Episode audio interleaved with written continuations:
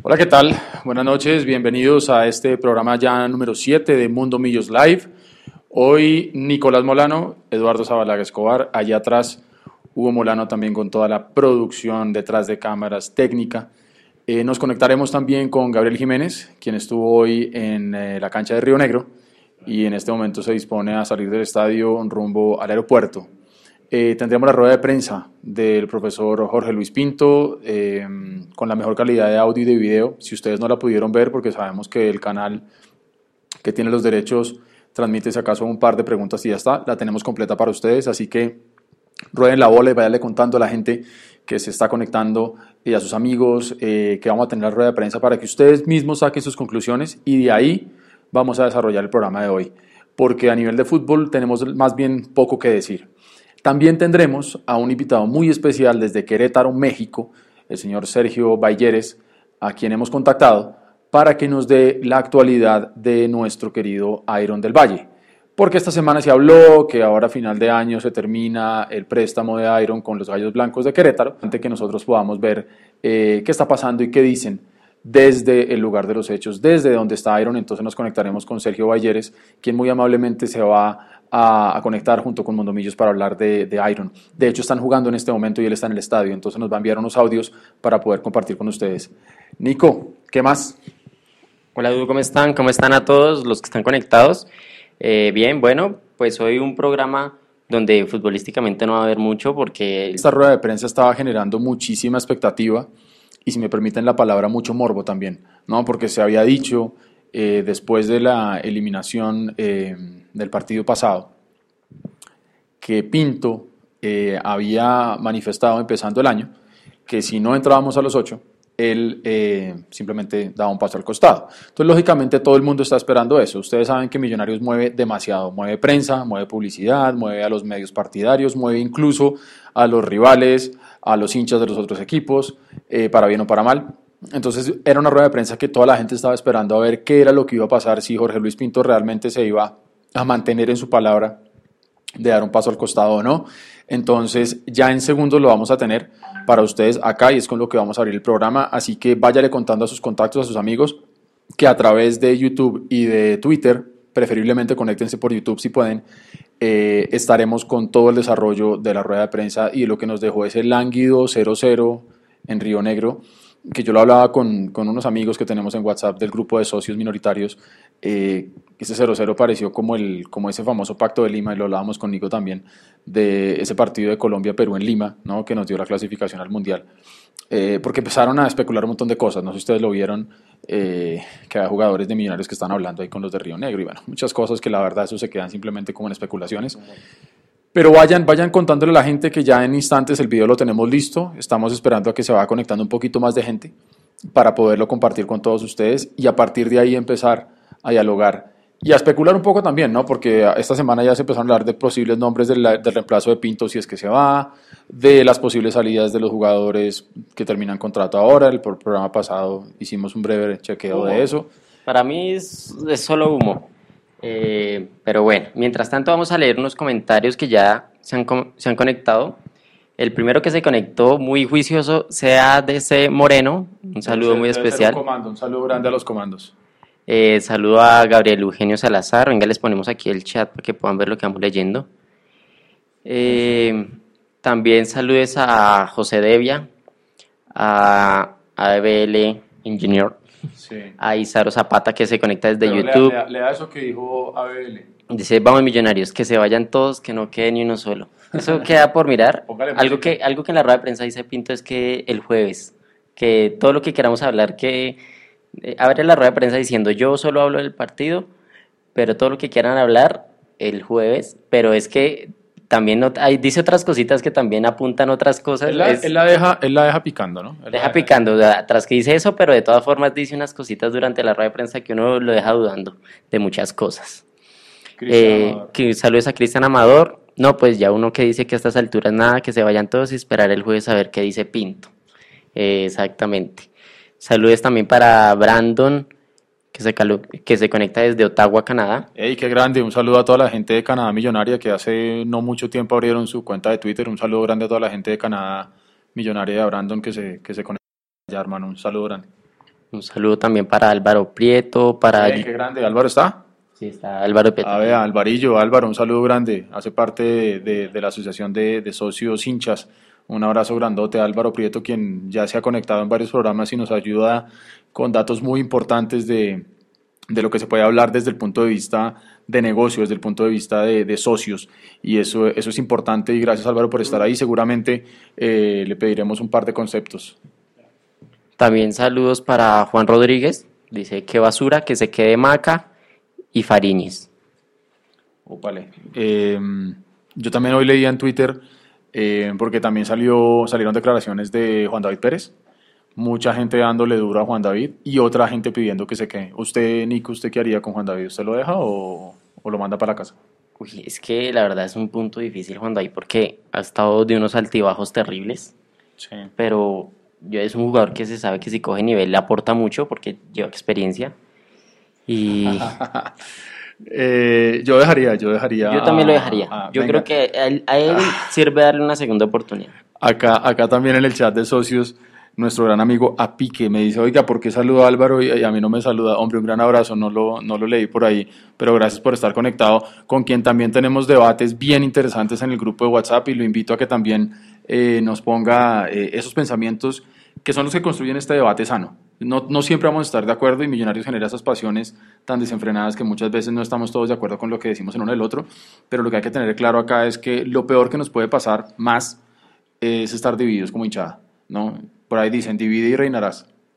Y si, y si aparte de todo permitimos que nos divida como hinchada, como socios o como amigos de millonarios, estamos jodidos. Así que bueno, ahí le mando un gran abrazo al, al gran Apique. Ah, aquí un saludo a Jean Paul Portela, que nos saluda desde Orlando, Florida. Hey, qué bien, se está conectando mucha gente de afuera hoy. Un gran abrazo para la gente de Florida. Eh, bueno, ¿qué le parece si vamos con la rueda de prensa? Bueno, sí, yo creo que ya es como, ya, ya le dimos el tiempecito a la gente para que, para que se fuera conectando. Entonces, les vamos a compartir el, el video de la rueda de prensa.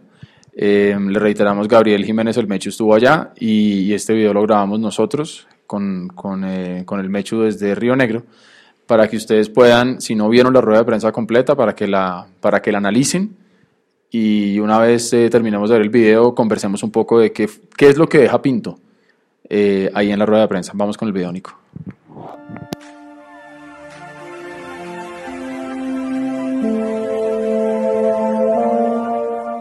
Muy buena noche a todos, un gusto compartir este rato. Hablo del partido, de lo demás que me quieren preguntar hablo el jueves clarito y preciso. ¿Estamos? Perfecto, concepto saludos. Quisiera preguntarle sobre la sensación que el equipo destacando entre otras cosas que de este torneo de que no cierto creo que es una de las cosas muy amable, mal partido no fue, como partido fue bueno, tuvimos opciones, buscamos el gol los 90 minutos, desafortunadamente no lo encontramos. En la carrera profesional de Jorge Luis Pinto, ¿qué queda? ¿Qué se aprende? ¿Qué se contribuye justamente lo que ha sido este par de semestres tan diferentes? Que hay que estar sometidos a riesgos y a veces eh, la gente no lo entiende. Riesgos de expulsiones, riesgo de lesiones, riesgo de todas cosas y que me parece que tenemos que estar, los equipos tienen que estar penetrados tanto futbolísticamente como mentalmente, futbolísticamente, tácticamente y mentalmente. De pronto en eso no tenemos esa persistencia de comportamiento y eso nos faltó en algunos momentos de los partidos. Y eso nos tiene y eso nos tiene sometidos a esta posición que no es la ideal ni la que buscábamos nosotros. Fuimos descuidados de alguna manera.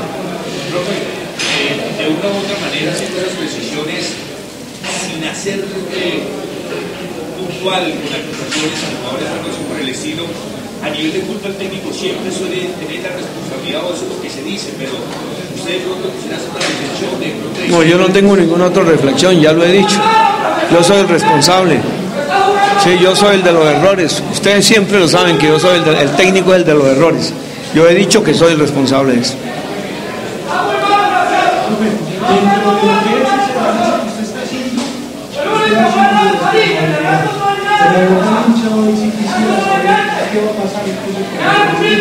El jueves a la mañana les digo. El jueves, el jueves. Hoy hablo del partido. Ustedes no creen ni, ni, ni miran eso, que uno después de los partidos gane, se pierda, su empate sale mal, con la presión hasta alta y todo, y que mejor las decisiones me han enseñado que las grandes decisiones hay que tomarlas en momentos de estabilidad emocional. Pues ya le expliqué. pero una última. Usted en personal, en lo que siente, ¿le gustaría seguir ese Ya le expliqué que el jueves hablo. Paisano, usted es santanderiano y explique y entiende bien el santanderiano. Sí, Tranquilo, padre, déjame que descansar de un partido de presión que quería ganar, que hicimos lo- todo lo posible por ganarlo, no se dio, siempre queda uno herido. ¿no? Uno quiere al menos estos partidos últimos que queda imagen, ganarlos. Necesitamos los puntos por el promedio de la Copa eh, Suramericana y teníamos, tenemos de alguna manera un poquito de riesgo en eso y eso también es importante para el equipo.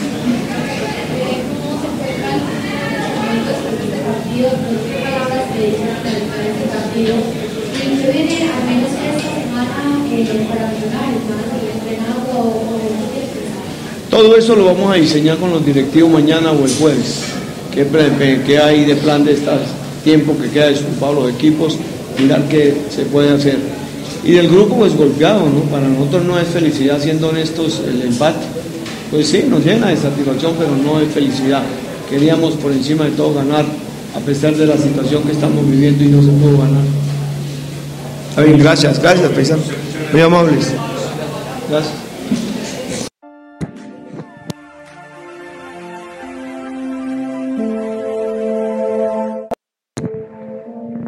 Y bueno, ahí lo teníamos al profesor Pinto en su rueda de prensa.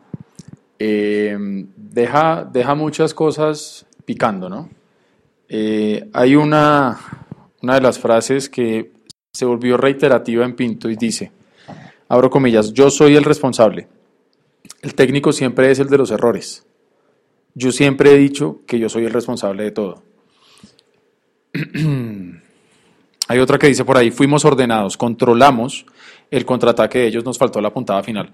Hombre, la puntada final viene faltando hace siete partidos, ¿no? Pues.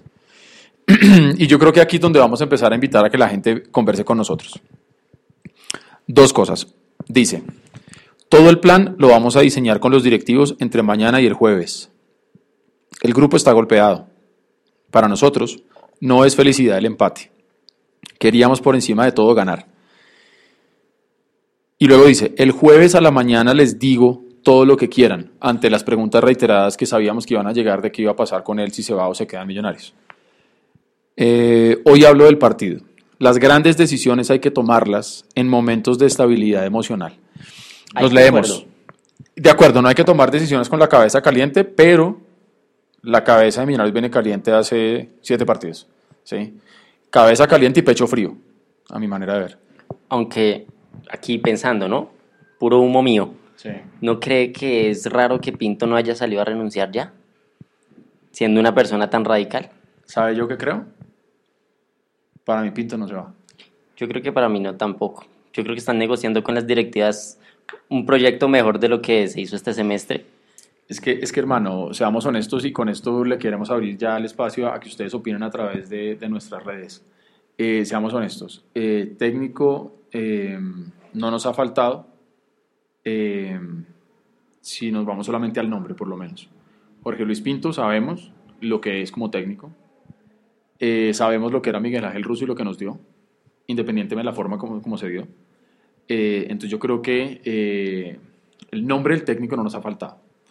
Ahora, si nosotros lo miramos desde el punto de vista de jugadores, porque finalmente ellos son los actores y los que hacen que todo lo que está en la cabeza de ese cuerpo técnico, encabezado por el director técnico, son los que hacen que las cosas pasen en, el campo. Eh, por ahí sí estamos flacos. Porque yo voy a ser muy honesto, yo voy leyendo ese humo que usted menciona, eh, de tanta gente tirando ya nombres. Se tiró el nombre de Leonel Álvarez, al que yo de entradita diría no. No. Se tiró el nombre eh, del técnico actual de Alianza Petrolera, viejo. No, necesitamos gente. Entonces, digamos que uno puede pensar en traer, listo, jugadores de pronto de Alianza, de Envigado, de Jaguares, como nos han acostumbrado también los directivos últimamente, ¿no? Pero, pero como lo hemos dicho muchas veces, y ahí queremos que ustedes opinen y nos cuenten, Eh, hombre, si a un jugador le pesa la camiseta de Millonarios, ¿sí? Yo también creo que a un técnico le puede llegar a terminar pesando el banquillo de Millonarios. Entonces yo no sé si el man de, Alianza Petrolera, con todo el respeto, no lo conozco y para ser honestos, no le he visto 90 minutos a Alianza Petrolera porque soy hincha millonario, más que el que jugó contra nosotros. Eh, no sé qué tanto se pueda. Se volvió a mencionar también el caso de Hernán Torres, que no, por lo que está libre, pero yo no, no creería que se pueda llegar a dar. Y adicionalmente por una cosa, acuérdese cuando Hernán estuvo en Millonarios, él tenía a su escudero, que era el Chusco Sierra.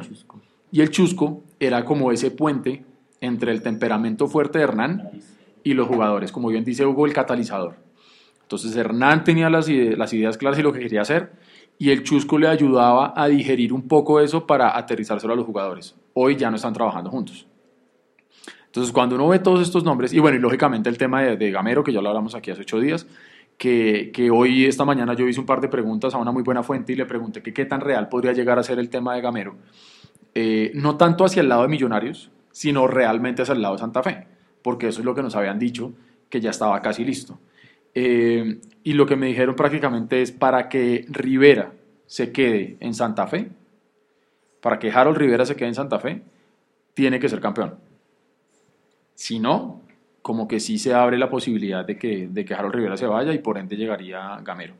Entonces, a hoy es puro humo. Y lógicamente aquí estamos tratando de llegar a encontrar decisiones, y, eh, perdón, eh, opiniones de acuerdo a las decisiones que van a empezar a tomar los directivos, que de acuerdo a lo que nos dijo Pinto ahí, se van a empezar a mirar desde el jueves. Sí, no, yo creo que el jueves van a decir lo que, lo que acordaron. Yo creo que eso ya está listo.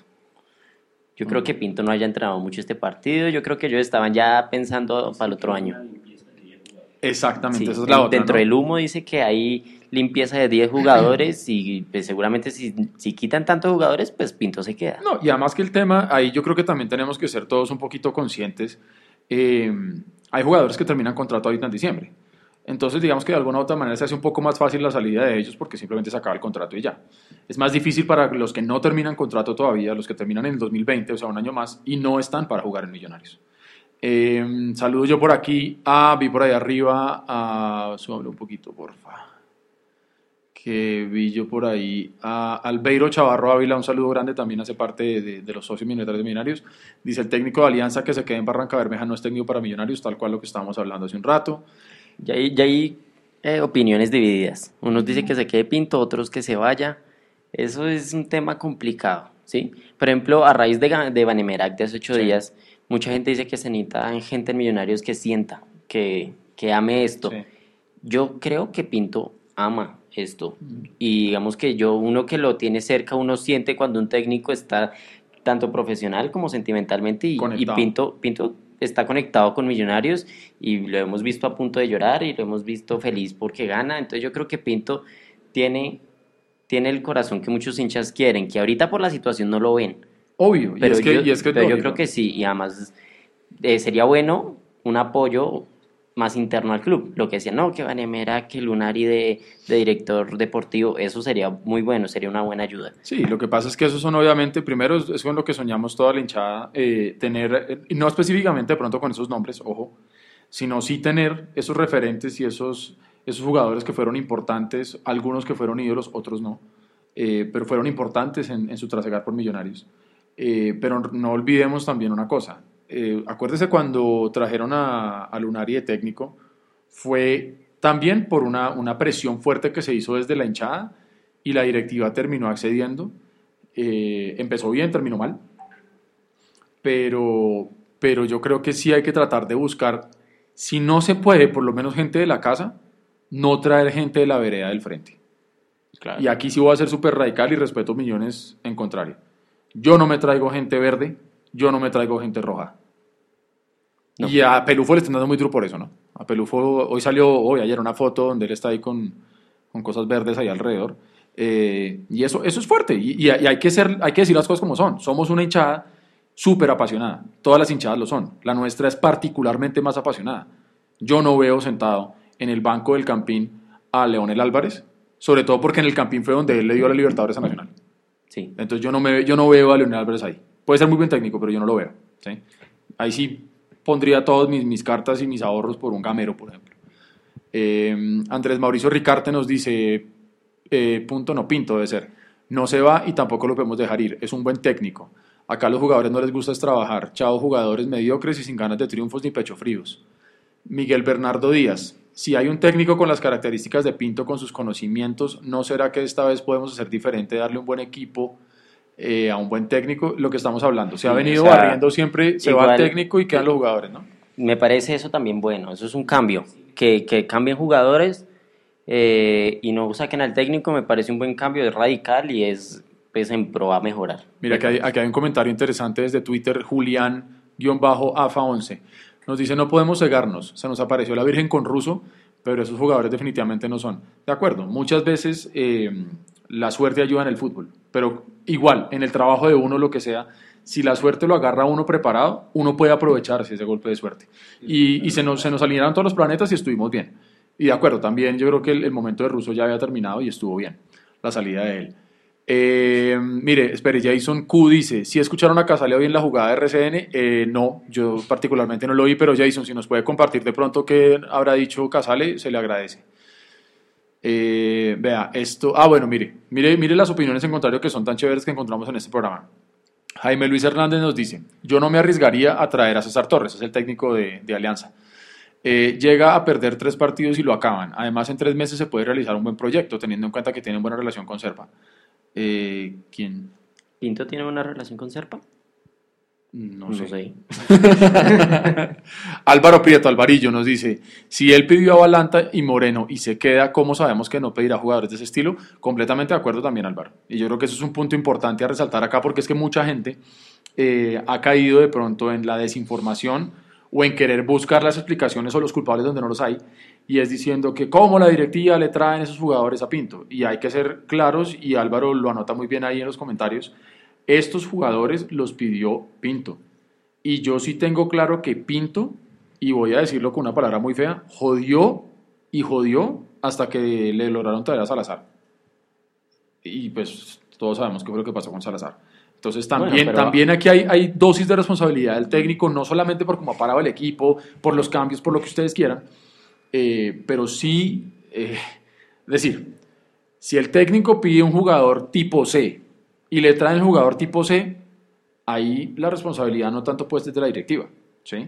Ahora, si es un problema si el, jugador, si el técnico pide un tipo A y le traen un tipo C, ahí sí. Pero sí hay jugadores, como bien anotado Álvaro ahí, que los pidió Pinto.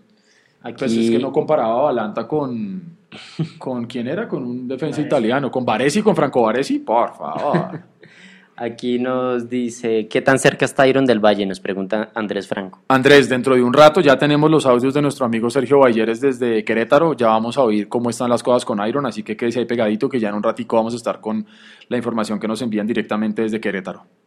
Eh, a ver, más. Alejandro González. Alejandro González dice, Millos necesita una nómina de verdad, un equipo serio con jugadores de jerarquía que ganen títulos, que ganen Libertadores. De acuerdo, y alguna vez lo hablamos acá, creo que fue en el programa 3 o 4. Millonarios tiene que volverse un equipo copero, ¿sí? Y para ser un equipo copero tienes que ir a las copas.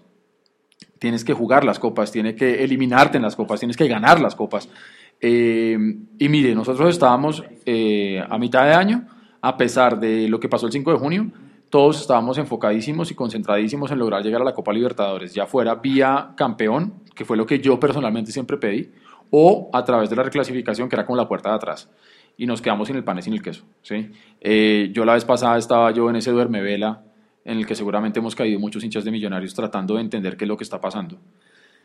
Y yo llegué hasta a sentirme mal y a echarme la culpa de decir las palabras tienen poder, porque es que uno oye a las mamás diciendo eso, ¿no? Mi hijo, las palabras tienen poder y yo diciendo tantas veces que dije yo en las cápsulas ahí en el campín, que es que yo no quería ir a la Copa Libertadores por reclasificación, porque es que eso era entrar por la puerta de atrás, porque es que los equipos grandes no van por la, pues a lo mejor... No vamos a es, es, el, es, el, mini karma que tengo que pagar yo y más bien callarme la jeta y no hablar tanto. sí. Si no, hay que ser campeón. Tomen, nada. Bueno, aquí Diego eh, nos pregunta, nos dice, Pelufo es un empleado más, ¿qué puede hacer sin dinero? Es que volvemos a lo mismo y yo creo que también lo hemos discutido, bastante con los, con los amigos socios minoritarios. Eh, acá el problema no es que Millonarios tenga o no tenga dinero, por más que ahora digamos que por esta nueva eliminación ellos van a salir a decir que perdemos plata y eso es real, dejamos de recibir dinero. El tema no es que Millonarios no tenga dinero para traer jugadores, el problema no es que las directivas no hayan invertido, lo han invertido. Mucho, poquito, pero han invertido. El problema es que han invertido mal. ¿Sí?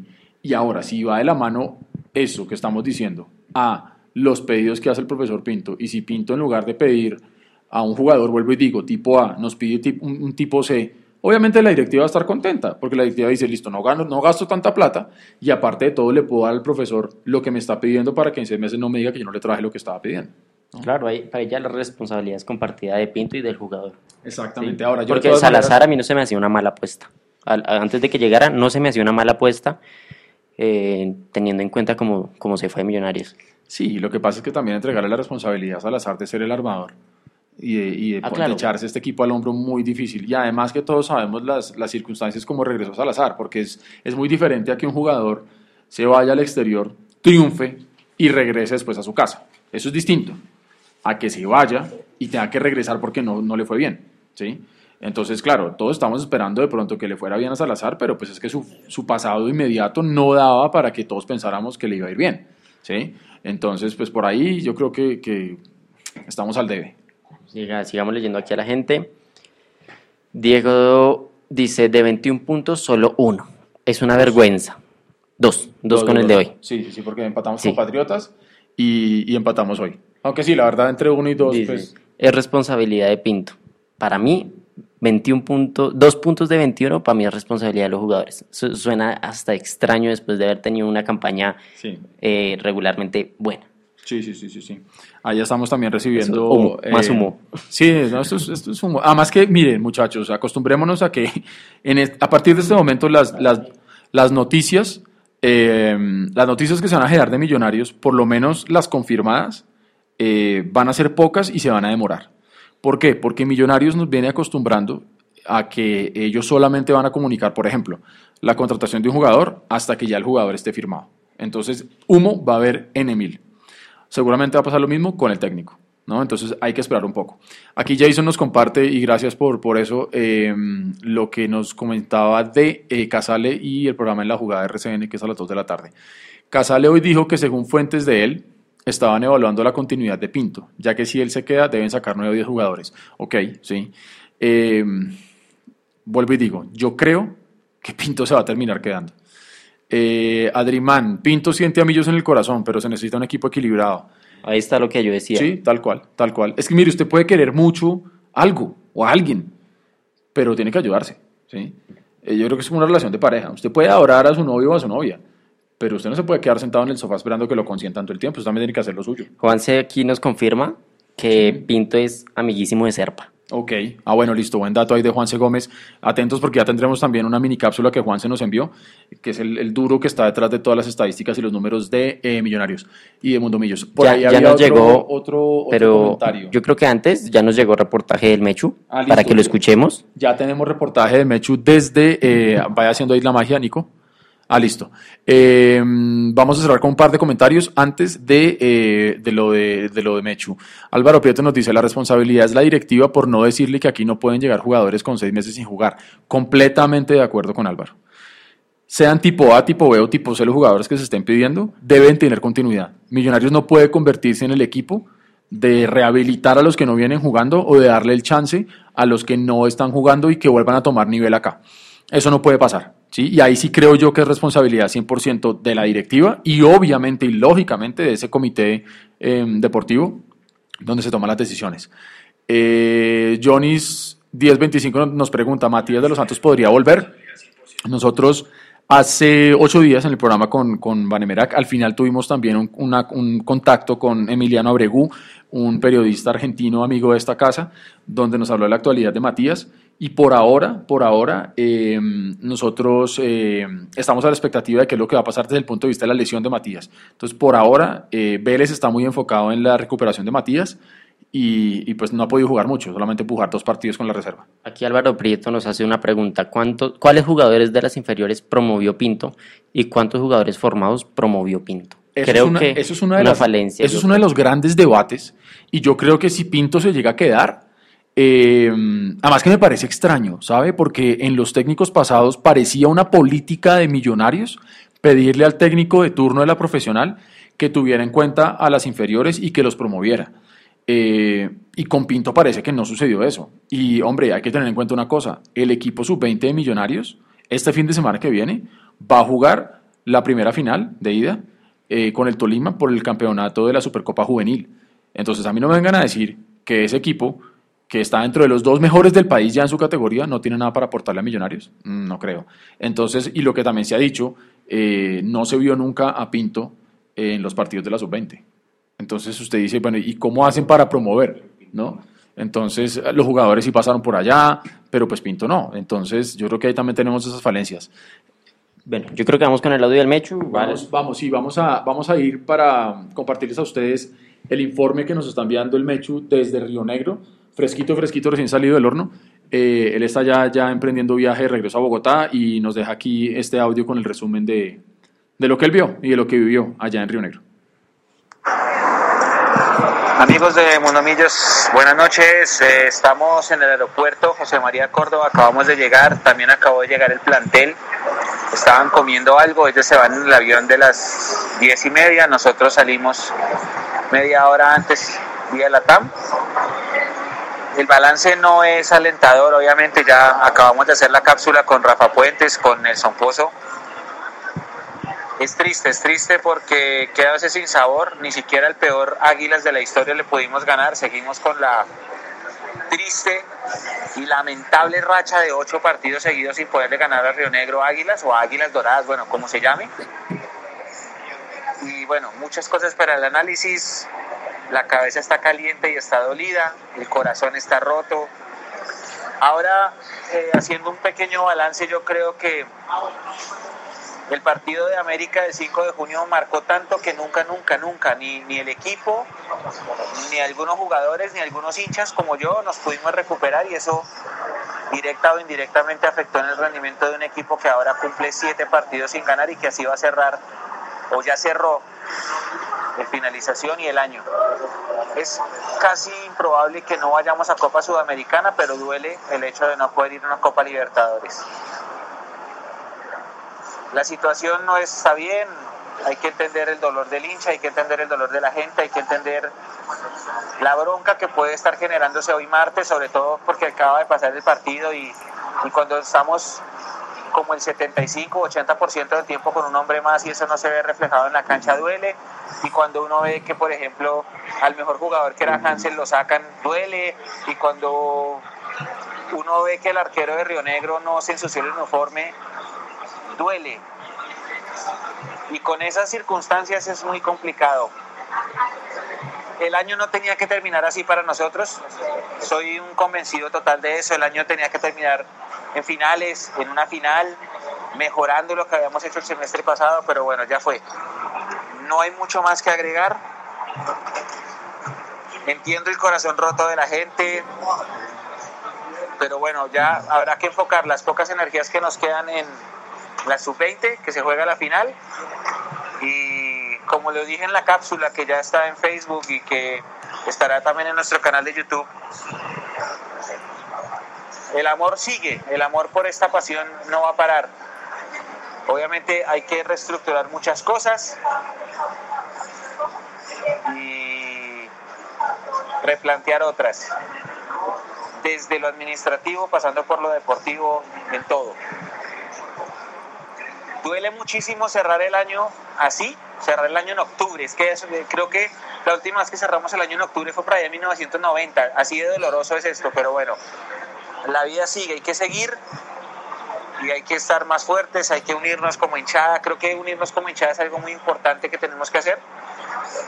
Y bueno, un abrazo a todos los que los que a lo largo del año estuvieron con nosotros, los que sacrificaron todo, los que viajaron, esta historia debe continuar. Eh, hoy, no sé si se escuchó en la transmisión, en el segundo tiempo, la hinchada de Millonarios, todos los cantos eh, anti-fútbol del setlist, jugadores la concha de su madre, quítense la camiseta y dense en la hinchada, eh, a ver si ponen, alentemos todos juntos que a, ver si ponen voz estos jugadores, todos los cantos que me hicieron remontar en el tiempo por allá a las épocas del arroz con huevo, a las épocas de, de, Juan Carlos López como presidente, donde realmente todo era tétrico y lúgubre. Ahí, así fue el segundo tiempo, los pocos hinchas azules que llegaron a Río Negro cantando las canciones que nadie quiere escuchar, Movete y, todos esos hits, los hits de la crisis.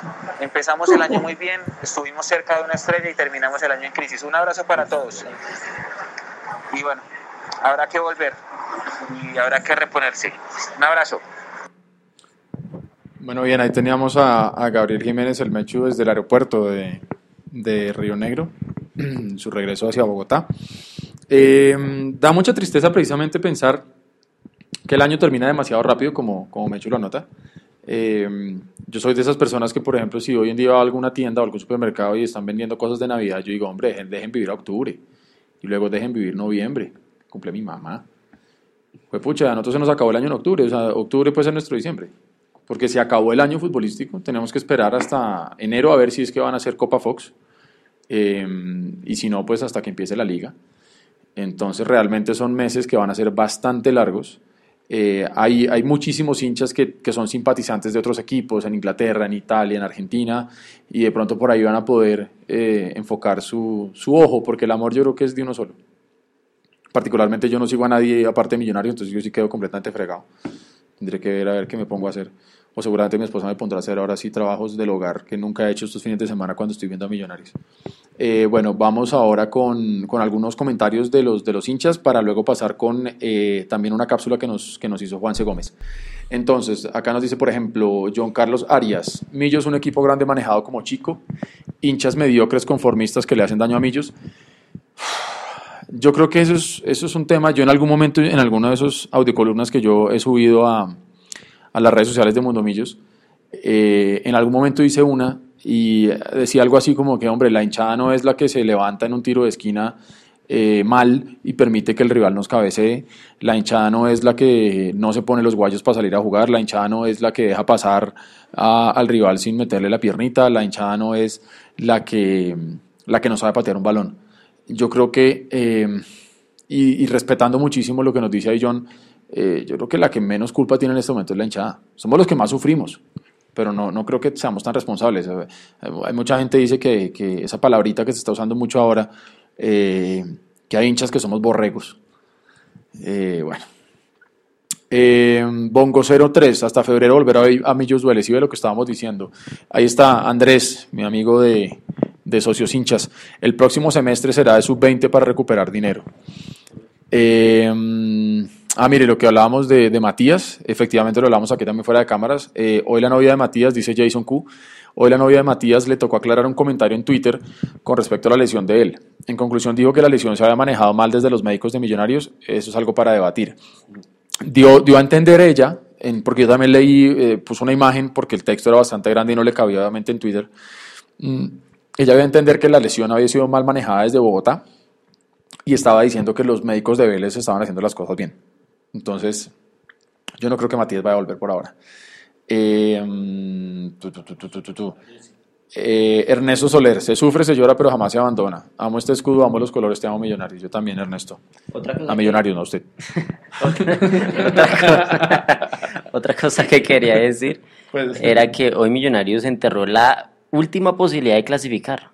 Porque estaba esa remota posibilidad de que si hoy Millonarios ganaba, y el TAS fallaba en contra del América, ahí por puntos pasa, o sea, era una remota, pero era la última. Ah, pero ahí sí yo le digo, Nico.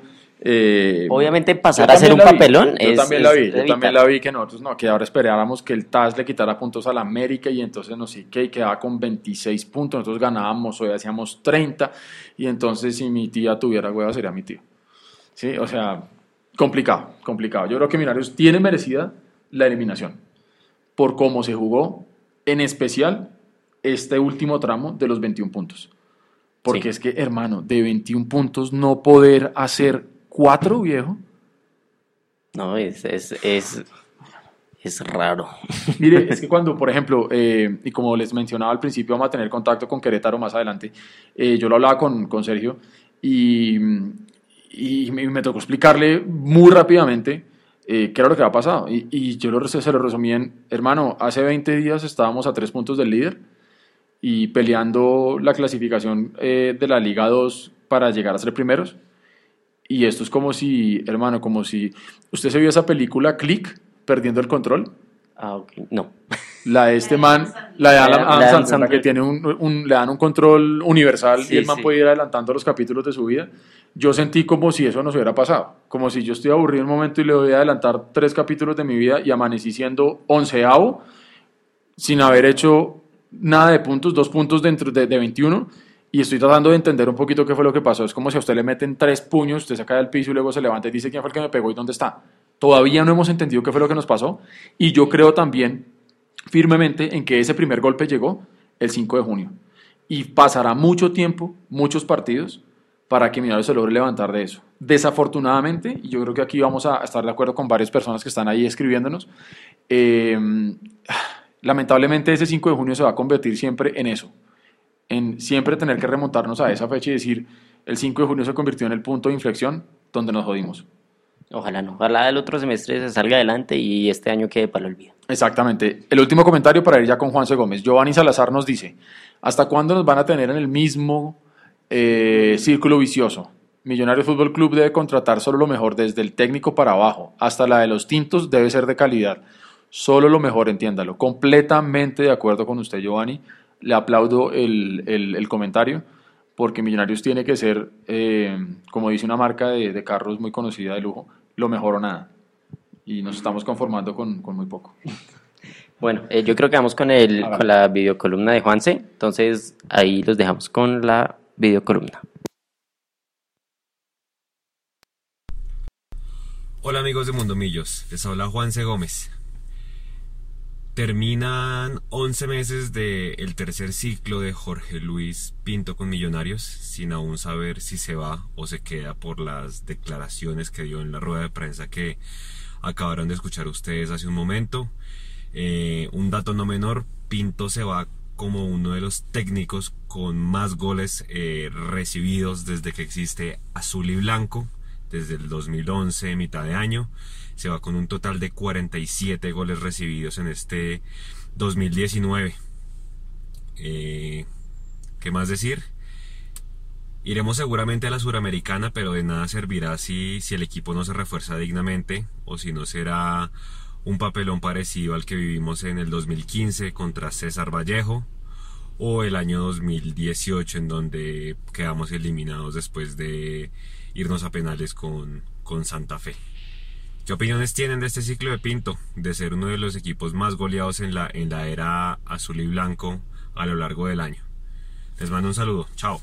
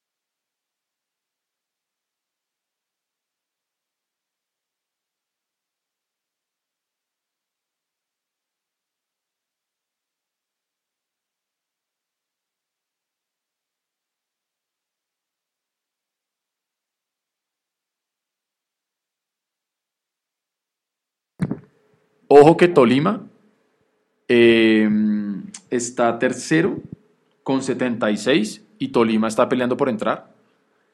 Eh, Pero, repasemos otra vez los datos de la tabla, Edu. Listo, entonces la reclasificación. Primero está Junior con 78 puntos. Ya Junior, digamos que igual no hace, no, no vale para esta tabla, pero eh, porque fue campeón en el primer semestre, pero aquí es importante notar que Millonarios siempre estuvo primero eh, por encima del campeón de Junior y ya en este momento Junior está por encima de Millonarios, 78 puntos y diferencia de gol de más 17.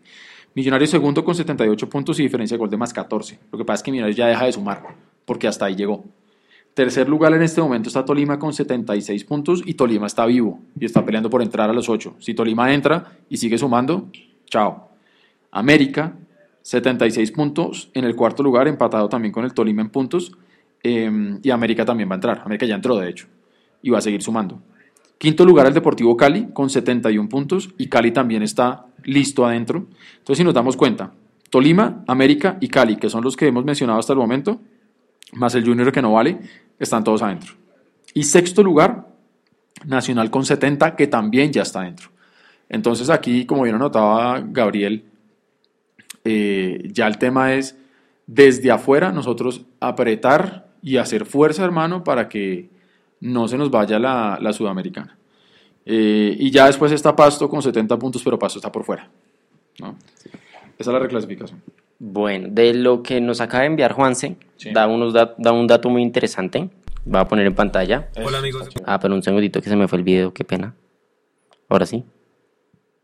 ¿Listo? Ese dato está buenísimo. Este dato, donde dice que en el 2013 Millonarios recibió 56 goles, que es- ha sido el récord del Millonarios Azul y Blanco, de goles en contra. El antirrécord, entonces. el antirécord de goles en contra. Y en el 2019, en la era Pinto, ha recibido 47 goles en contra.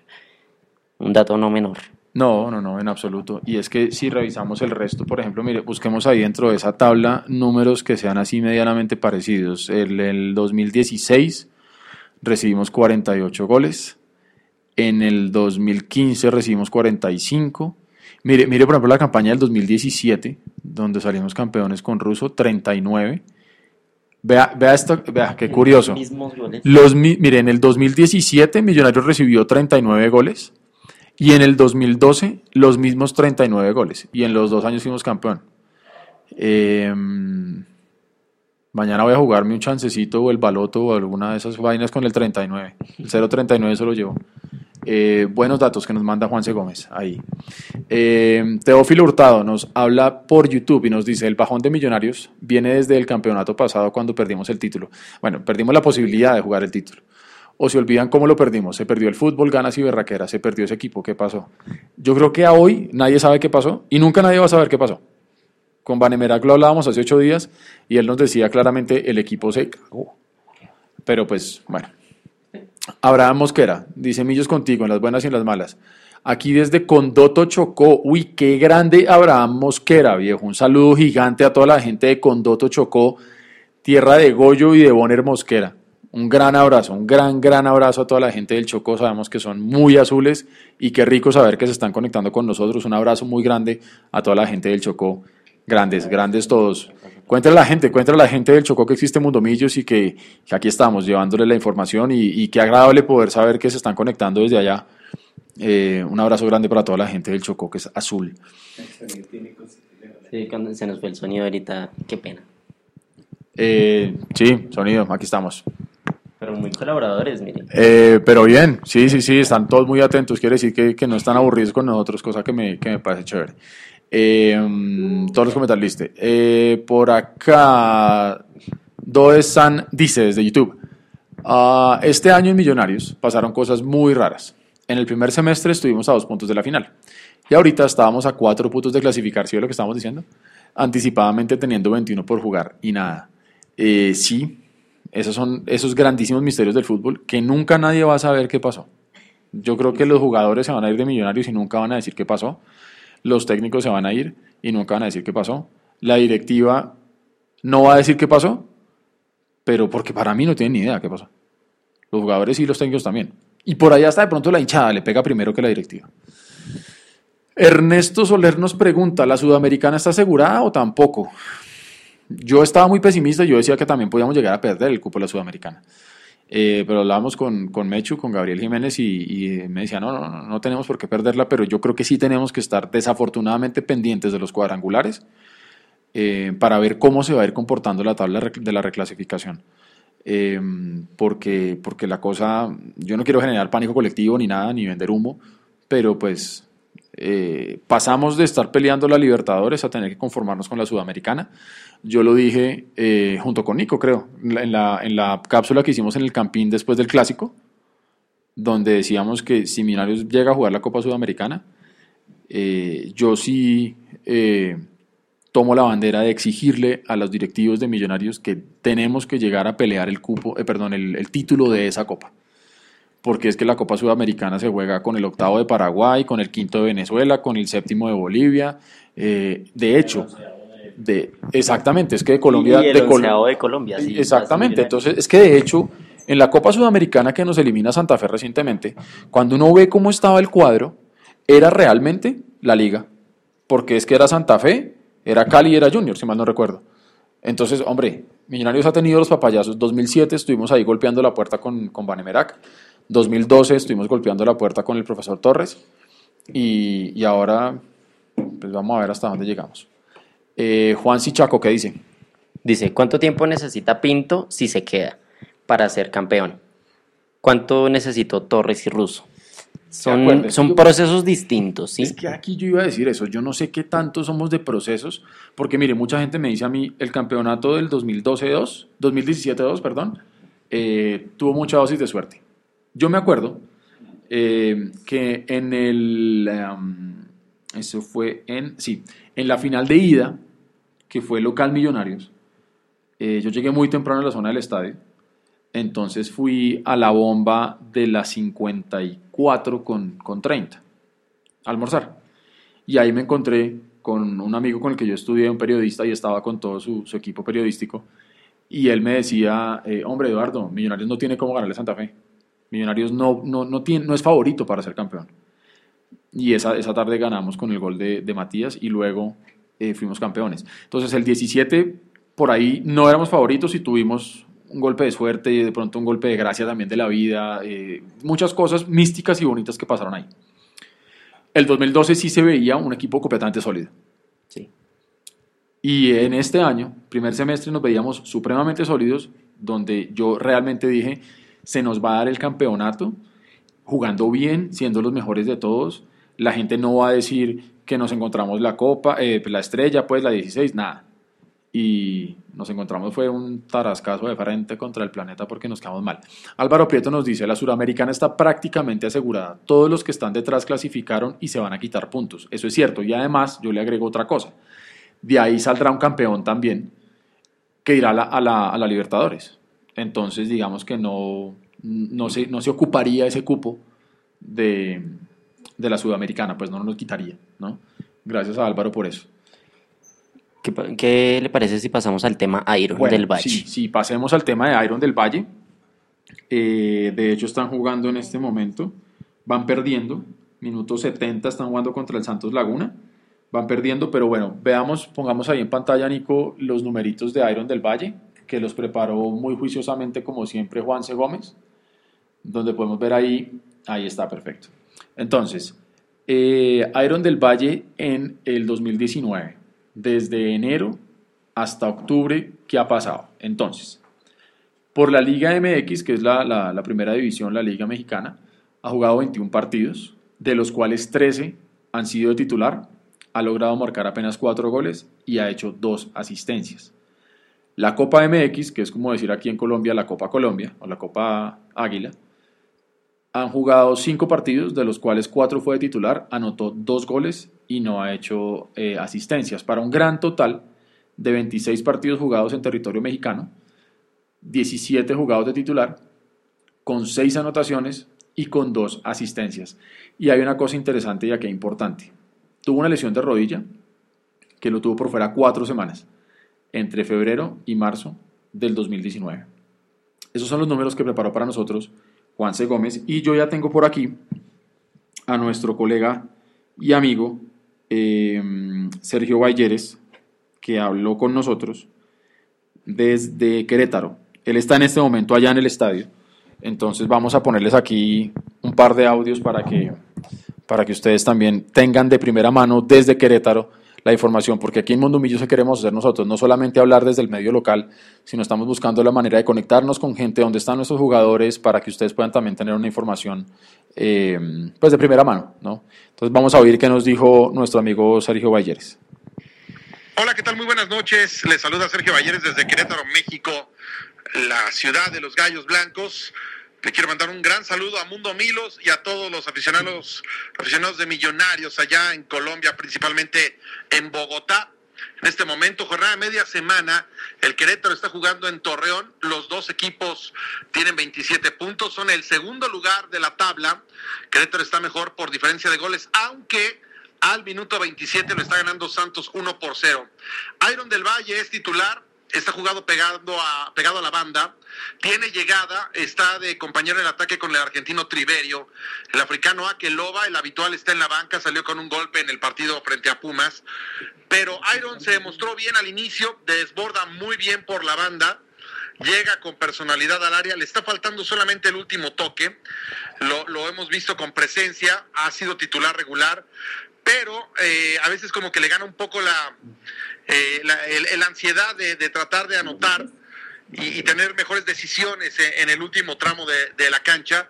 Reitero, hoy en este momento, minuto 28, Querétaro está perdiendo 1-0 en Torreón frente a Santos y Iron está habilitado como un extremo en un 4-4-2 del profesor Víctor Manuel Bucetich. Y en general, bueno, pues el paso de Iron por Querétaro creo que es bueno, es un jugador muy reservado, no habla mucho con la prensa, cinco goles en liga, tres en copa, el Querétaro también avanzó a la siguiente ronda en copa que se va a jugar ya el próximo año a partir de enero en partidos de eliminación directa, visita recíproca. Y bueno, pues eh, creo que el proceso de adaptación de Iron, de Iron ha sido bueno. Eh, hay cuatro colombianos en Gallos, Alexis Pérez que está lesionado, Jason Lucumí y también está por ahí Fabián Castillo. Eso creo que ha hecho que la Legión Colombiana, además del ecuatoriano Jordan Sierra, hagan buen, buen grupo. Entonces, el tema de Iron eh, creo, que, creo que va por buen camino. Hay un rumor de, una, de un probable cambio de dueños eh, en el Querétaro.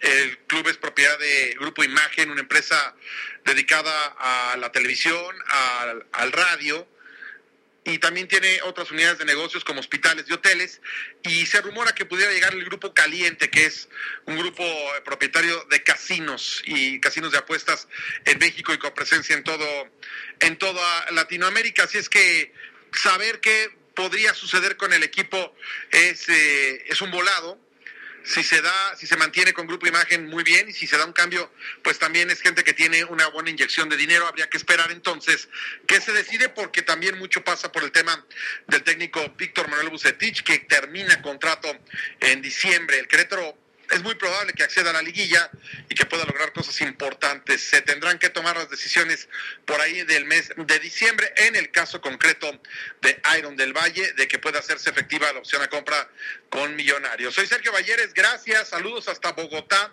a toda la gente de Mundo Milos, a la hinchada de Millonarios, a la gente que pues tiene el color allá en el Campín, ojalá pronto podamos estar por allá. Yo tengo acá mi camiseta del conjunto azul y por qué no ver un partido entre Millonarios y Querétaro sería estupendo ya sea en el Campín o acá en el Estadio Corregidora que ha sido dos veces mundialista en México 86 y en el Mundial Sub 17 en el 2011. Un abrazo a todos, a Eduardo, a toda la banda allá en Bogotá. Se despide Sergio Valleres. Síganme en el Twitter, arroba Sergio Valleres, y en el Facebook Ponte la 12 con la información del equipo de Querétaro y en este caso de Iron del Valle. Buenas noches. Bueno, bien, ahí teníamos a Sergio Valleres, eh, a quien le agradecemos tremendamente el informe eh, detallado de, Iron. Eh, de la segunda parte que él nos envía, si vio cuando él empieza a hablar del posible cambio de dueños del equipo, que hace parte actualmente de un grupo enorme que se llama el Grupo Imagen, que tiene canal de televisión, hoteles, no sé qué, y que lo puede comprar otro que se llama el Grupo Caliente, que seguramente es una cosa enorme y yo internamente pensaba, yo decía, Dios mío, y nosotros, ¿qué? ¿Para cuándo vamos a tener, podemos decir una cosa de esas?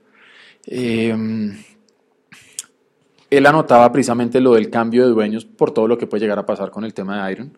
Eh, nosotros habíamos hablado previamente de este contacto. Eh, Iron sigue siendo el mismo, ¿no? Iron no habla con la prensa, Iron no tribunea. Yo le decía a él es normal, porque él preguntaba eh, yo le decía, mire, es normal, es normal que, que Iron no, no, hable con la prensa ni nada, él, habla más en la cancha. Eh, pero bueno, esto nos lo envió hace ya un rato, eh, iban perdiendo 1-0 y por ahora siguen 1-0 al minuto 75. Perdiendo los Gallos Blancos de Querétaro. Entonces, bueno, ahí está la actualidad de Iron, está jugando. hay que esperar a ver si ellos toman la decisión de hacer efectiva la, la opción de compra de Iron y, que se quede allá.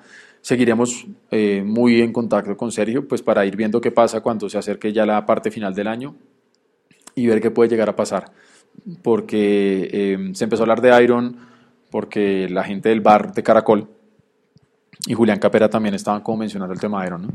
Pues de eso se tiene que decir que entonces todo lo que se trata del tema Iron ahorita es humo, puro humo, porque ni, ni el equipo tiene decidido su, su futuro económico. Entonces, desde que Querétaro no defina su futuro económico, si le compran el equipo o no, pues tampoco van a saber si van a comprar a Iron o no. Entonces, todo lo que sea tema Iron, por ahora queda en veremos. Yo creo que sí, mire lo que dice ahí un comentario, Most Fire nos dice, Iron del Valle y Ortiz, buenísima dupla, sí sería chévere. Sería bueno. Sería bueno verlo, aunque, aunque como hablamos también en alguna de las cápsulas que hemos hecho, uno de los grandes requisitos que se tiene para ser técnico de fútbol es ser terco. Y nosotros los hinchas podemos ver una cosa y el técnico siempre va a ver otra cosa diferente. Eh, Mónica Caicedo, a quien le mandamos un abrazo muy grande, es una de las grandes, grandes seguidoras de Mundomillos desde el puro principio de este proyecto, a quien le mandamos un abrazo muy grande y gracias por estar ahí siempre, Mónica, porque se comunica a través de Facebook, de Twitter, eh, de YouTube con nosotros y, es una gran seguidora y le mandamos un abrazo gigante. Nos dice, Cali o Medellín, alguno de los dos puede ser campeón de Copa Águila, tiene asegurado cupo de la Copa Libertadores. Vamos a ver en los cuadrangulares la realidad. Eh, lo veo complicado asegurar la Sudamericana. Ana María Becerra Fonseca nos dice, Pinto se debe quedar, a los jugadores les faltan muchos huevos y pone ahí tres huevos fritos. Y me está dando como hambre ya. Alejandro González, son los jugadores de la B, pareciera que míos fuera un equipo de la B. Uy, no, cancelado. Así como dicen, las palabras tienen poder. Em, Liliana López, fatal, aunque se quiere el equipo, qué vergüenza, los directivos tendrán que invertir si no quieren que sigamos en la picota pública y tener jugadores que suben la camiseta, la hinchada merece algo mejor. Eh, yo aprovecho esto que dice Liliana para contarles un temita. Em, lo puse en mi Twitter personal, esto fue el sábado. Eh, tenía puesto una camiseta, una chaqueta de millonarios, un azul, y yo iba entrando a, mi edificio y yo iba con unas bolsas, pero pues yo iba entrando y, venían dos señores, uno de edad, con bolsas también, entonces él no podía tomar la puerta para abrir, ¿no? Entonces el, el celador desde adentro pita, ¿no? Y uno abre la puerta. Entonces, pues yo simplemente al ver lo que era un señor de edad de todo, yo lo que hice fue abrirle la puerta para que el señor pudiera seguir. Primero, ni siquiera me dijo gracias. Pero el cuento va a lo siguiente. Vamos entrando y el anciano le grita al celador, oiga, venga, ¿de dónde es que es Águilas Doradas? Eso es como de Río Negro, ¿no? Y se empiezan a reír delante mío, hermano. Y yo me puse a pensar y yo dije, a ver, me quedé callado, obviamente. Y pensé en eso que está diciendo Liliana, por eso traigo a, colación el tema. Siempre estamos en la, en la, picota pública y siempre estamos siendo burla de todo el mundo. Em, yo simplemente me quedé callado y, y, seguí. Y luego me puse a pensar cuando subí al apartamento, me puse a pensar y dije, ¿qué hubiera pasado si yo reacciono, ya sea verbalmente o, o físicamente, pues? Por ahí lo cogen uno caliente y uno reacciona y uno se equivoca. Imagínese donde hubiera reaccionado mal y yo le hablo mal al viejito y por ahí va saliendo alguien del ascensor y ven que una persona con una chaqueta de millonarios está agrediendo a un viejito. Yo voy a quedar mal, ¿sí o no? Van a decir, ah, tiene todas las de perder. Barra brava, es que todos los hinchas son iguales, es que no sé qué. La violencia no solamente está en los estadios, la violencia no es de los hinchas, la violencia no es de las barras populares. La violencia la hacen cosas tan pequeñas como esas, donde yo, por educado, le abro la puerta a un viejito que viene con bolsas y encima termino yo jodido y se termina burlando de mí. Esos son el tipo de cosas pequeñas que seguramente jamás le va a pasar al presidente Millonarios, al dueño del fondo inversor, a nadie. Somos nosotros los que tenemos que aguantarnos esa vaina y los que tenemos que tener costra fuerte y gruesa todos los días para aguantarnos esas cosas. ¿O a cuántos de ustedes no les ha pasado que llegan al colegio, a la universidad, a la oficina y les toca aguantarse a ese mala leche que jamás en la vida habla de fútbol, pero está pendiente el día que perdió Millonarios y allá llega y le cae, ¿no? ¿Sí o no? Eso pasa todo el tiempo. A mí me pasa con un tipo en la oficina que se hincha de la América y, no es capaz ni siquiera de decirme cómo se llama el lateral izquierdo de ese equipo. Aquí tenemos más comentarios. Diego Acosta dice, la nómina no me parece mala, pero hace falta dos con jerarquía y un capitán. Yo digo que puede que la nómina no sea mala, que le falten dos, pero sí hay que hacer una limpieza. Porque si con, con, esta, con esta cama de jugadores que no hayan hecho cuatro puntos de 21 posibles, es porque algo está pasando, porque puede que el nivel esté muy bajo, porque estén desconectados, porque haya cajón, por la razón que sea, hay que hacer limpieza y dejar una, esta base y traer a dos jugadores de pronto no cambia la situación. Yo estoy de acuerdo con lo que dice Diego en el tema de, que hace falta un capitán. Recordémosle a la gente que a principio de año em, tras la salida de, de se hace eh, la elección del nuevo capitán de Millonarios, ¿no? Y em, terminó siendo John Duque. Para las personas que no lo saben, em, fueron los jugadores los que hicieron como una votación interna o una cosa así para elegir a John Duque. Y yo creo que al principio todos estábamos de acuerdo con John. Sí, porque él es un capitán futbolístico. Mostró, mostró, buenas cosas, mostró sacrificio, mostró eh, temas interesantes que por ahí podían llevarlo a ser un buen capitán. Eh, pero obviamente, cuando vienen los malos momentos, todos terminan pagando los errores. Y, terminó viéndose más capitán a un Maca, a un David Macalister Silva que le hablaba fuerte a los, a los árbitros, que los apretaba cuando tiene que apretar, que trataba de levantar el equipo. Eh, que, que, a John Duque. Entonces yo creo que sí de pronto hace falta ese líder dentro de la cancha, ese líder fuerte. Yo no digo que John Duque no lo sea, de pronto son cosas que, que hay que formar. Y así como en los entrenamientos usted le puede enseñar a un jugador a partear con la izquierda cuando el tipo es derecho, pues también ese tipo de cosas usted las puede moldear, aunque si usted no es líder por naturaleza es muy berraco. Eh, aquí otro comentario de Apique13 que lo manda por ah, Twitter. Ese, es Andrés, nuestro amigo de, de, de socios hinchas. Dice, lo único que nos deja fuera de la Suramericana es Cúcuta campeón. No, no, he hecho esa cuenta, pero tiene sentido. No, y él es, él es juicioso, él es juicioso, él cuando, cuando nos hace esos comentarios y todo es porque ya lo ha revisado. Eh, no, no, no, quiero decir nada porque como les dije, yo tengo un mini karma y me estoy dando cuenta que las palabras tienen como un poder, entonces eh, dejemos el tema de Cúcuta ahí quieto. Pero es bueno, es bueno saber ese dato, ¿no? Es bueno saber que esa sería como la única opción, aunque ya pues es que este fútbol está tan, tan, tan loco que cualquier cosa le pasa a, cualquiera. ¿no? Pues es que, pucha, hacer, dos puntos de 21 pues por ahí el Cúcuta se, se enchimba y yo no quiero ni pensar en esa mierda. Mire, aquí dice. Ah, bueno, sí, mire lo que está diciendo aquí Hugo Molano, tiene razón, no necesitábamos cuatro, sino necesitábamos cinco, porque Cúcuta clasificó con 32. Y ah, bueno, hagamos ese ejercicio. ¿Ya se acabó la fecha? Sí. Vamos a mirar cómo quedó la tabla. Sigamos leyendo. mientras les digo, aquí Jason, porque está muy activo aquí en YouTube, nos dice... A lo que iba con lo de Matías era que el tema de los médicos da mucho de qué hablar. Tanto las lesiones de Duque, Montoya o Velar en su momento, Matías, en fin, el departamento médico también debe cambiar. Mire que yo estoy de acuerdo con eso. Sí. No, yo no puedo decir si son buenos, si son malos, simplemente no han habido resultados en las lesiones, entonces yo creo que una rotación en la parte médica no estaría mal. Lo que pasa es que la rotación ya se hizo, acuérdese que sacaron a, al, al, que era el director del departamento Gerardo Yepes. y a Pastrana, exactamente, y trajeron a, a uno que si mal no estoy, y de pronto Álvaro, Álvaro Prieto, si todavía está por ahí, nos puede confirmar esto que voy a decir, creo que el, el actual director del Departamento Médico de Minarios es, es primo de, del presidente. Eh, Rogardi 52 García dice, desde Winter Springs, Florida, creo que Pinto debe seguir y es necesario una barrida de jugadores mediocres, completamente de acuerdo. Eh, bienvenidos al mundo FIFA. Dice hay que arreglar todo el equipo.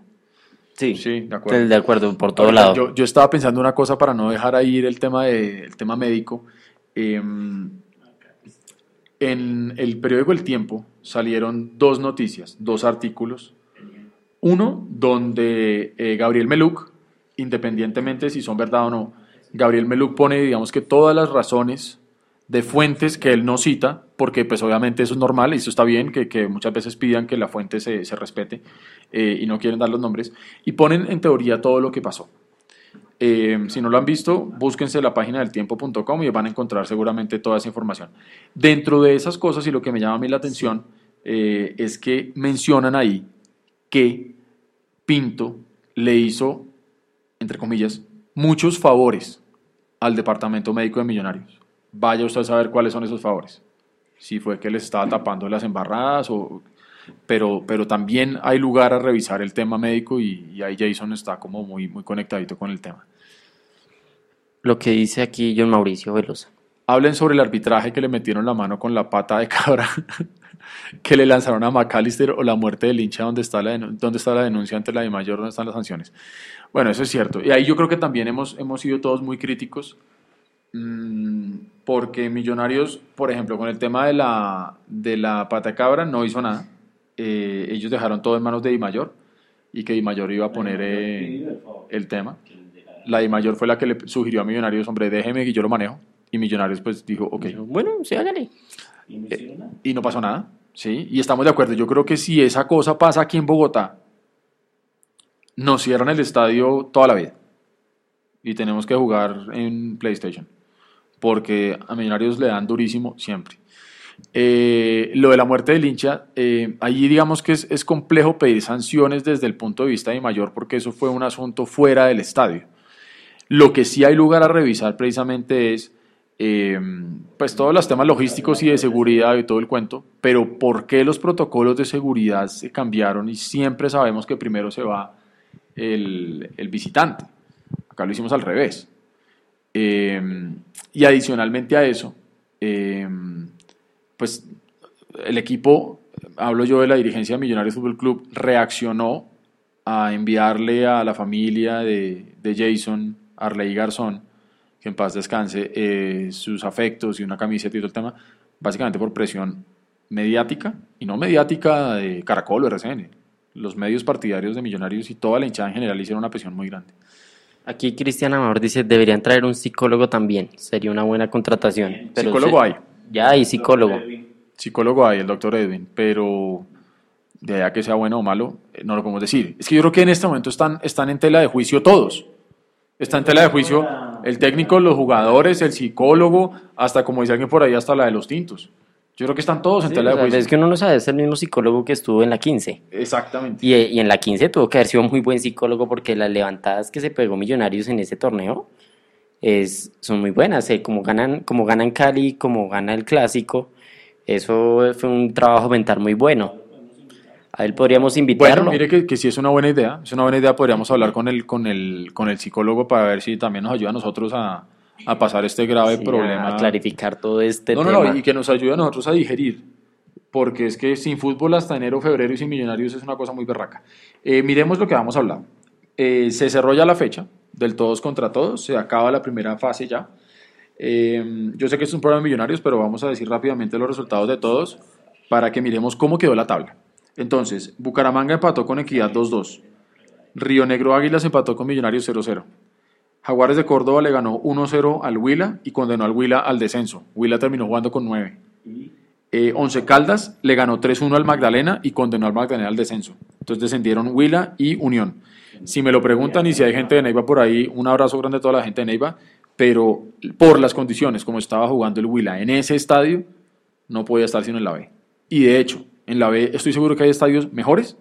Por ejemplo, el caso de Santa Marta, a pesar de que se inunda y todo el tema, eh, eh, es mejor, ¿no? Entonces, bueno, ojalá a Neiva, a la gente de Neiva, algún día le termine en ese estadio. Entonces terminó 3-1 eh, a favor del Once Caldas contra Magdalena y Magdalena descendió. Envigado empató 1-1 con Cali, América de Cali le ganó al Pasto 1-0, Medellín empató 1-1 con Tolima, Junior empató 0-0 con el Cúcuta Deportivo, Patriotas empató 1-1 con Alianza Petrolera y Santa Fe y Nacional 0-0, qué cosa tan rara. Entonces, vamos a ver la tabla. Otra cosa para revisar ahorita los números del partido, porque aquí nos dice William Rodríguez, bueno, y Pinto, ah, bueno, mentira, bueno, dice, dijo que se va o no. Pinto dijo que el jueves va a hablar, eh, entonces seguramente el jueves, que el jueves se va a saber todo. Yo creo que eso ya está decidido y el jueves va a haber alguna conferencia de prensa para que se enteren la decisión y el proyecto a, a seguir. Nos, pre- nos dijo que Pinto dijo que jugamos muy bien. Ah, no, es que ya vamos si a nos, hablar de eso. Si nos vamos a los, a los números del partido, uno dice, ah, de pronto jugaron bien porque tuvieron una posición altísima, eh, hartos tiros, bueno, Pero más ¿cuántos tiros goles que hizo? pero cero goles. Por eso, hermano, Pero a mí, no me vengan a Eddie- mí- a mí ya no me van a cañar con que jugamos bien y que estamos satisfechos por lo que hicimos en el partido, no jodamos. Mire cómo quedó la tabla, Nico. Nacional quedó primero con 35 puntos. Segundo quedó América con 35. Tercero quedó Cali con 34. Cuarto quedó Junior con 33. Quinto quedó Santa Fe con 32. Eh, sexto quedó el Tolima con 32. Séptimo quedó Alianza Petrolera con 32. Uy, mire ese trancón de puntos. Y octavo quedó Cúcuta con 32. Del quinto, o sea, Santa Fe, al octavo, que fue Cúcuta, todos entraron con 32. El único que no tuvo gol diferencia a favor fue el Cúcuta, que entró con gol diferencia de cero. De resto, todos tenían gol diferencia a favor. El que mejor gol diferencia tuvo fue Nacional con más 13. Y el segundo con mejor diferencia de gol fue Santa Fe, con más 10 en el quinto lugar. Entonces, como bien anotaba aquí Hugo Molano, Para clasificar se necesitaban 32. 33. Y nosotros 33, por la diferencia de gol y lo dijimos siempre, la diferencia de gol puede terminar siendo un punto más o un punto menos. En este caso Millonarios tenía menos 3, era un punto menos. Millonarios terminó, ah bueno, noveno quedó Medellín con 31 que se quedó ahí a portas con 31 puntos, décimo quedó Caldas con 28 y Millonarios en una vergonzosa décimo primera posición con 28 puntos y menos 3. Millonarios solamente fue mejor que el Bucaramanga, que Río Negro Águilas, que Pasto, que Patriotas, que Envigado, que Equidad, que Huila, que Jaguares y que Unión. Qué orgullo, ¿sí o no? Terrible. Desastroso. Desastroso, la verdad.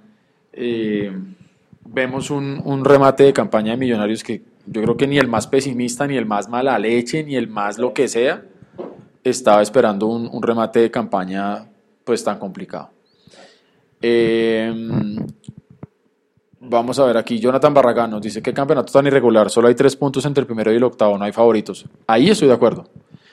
Porque uno dice, listo, uno podría pensar que Nacional entró con 35 y es favorito, pero es que Nacional tampoco está jugando bien.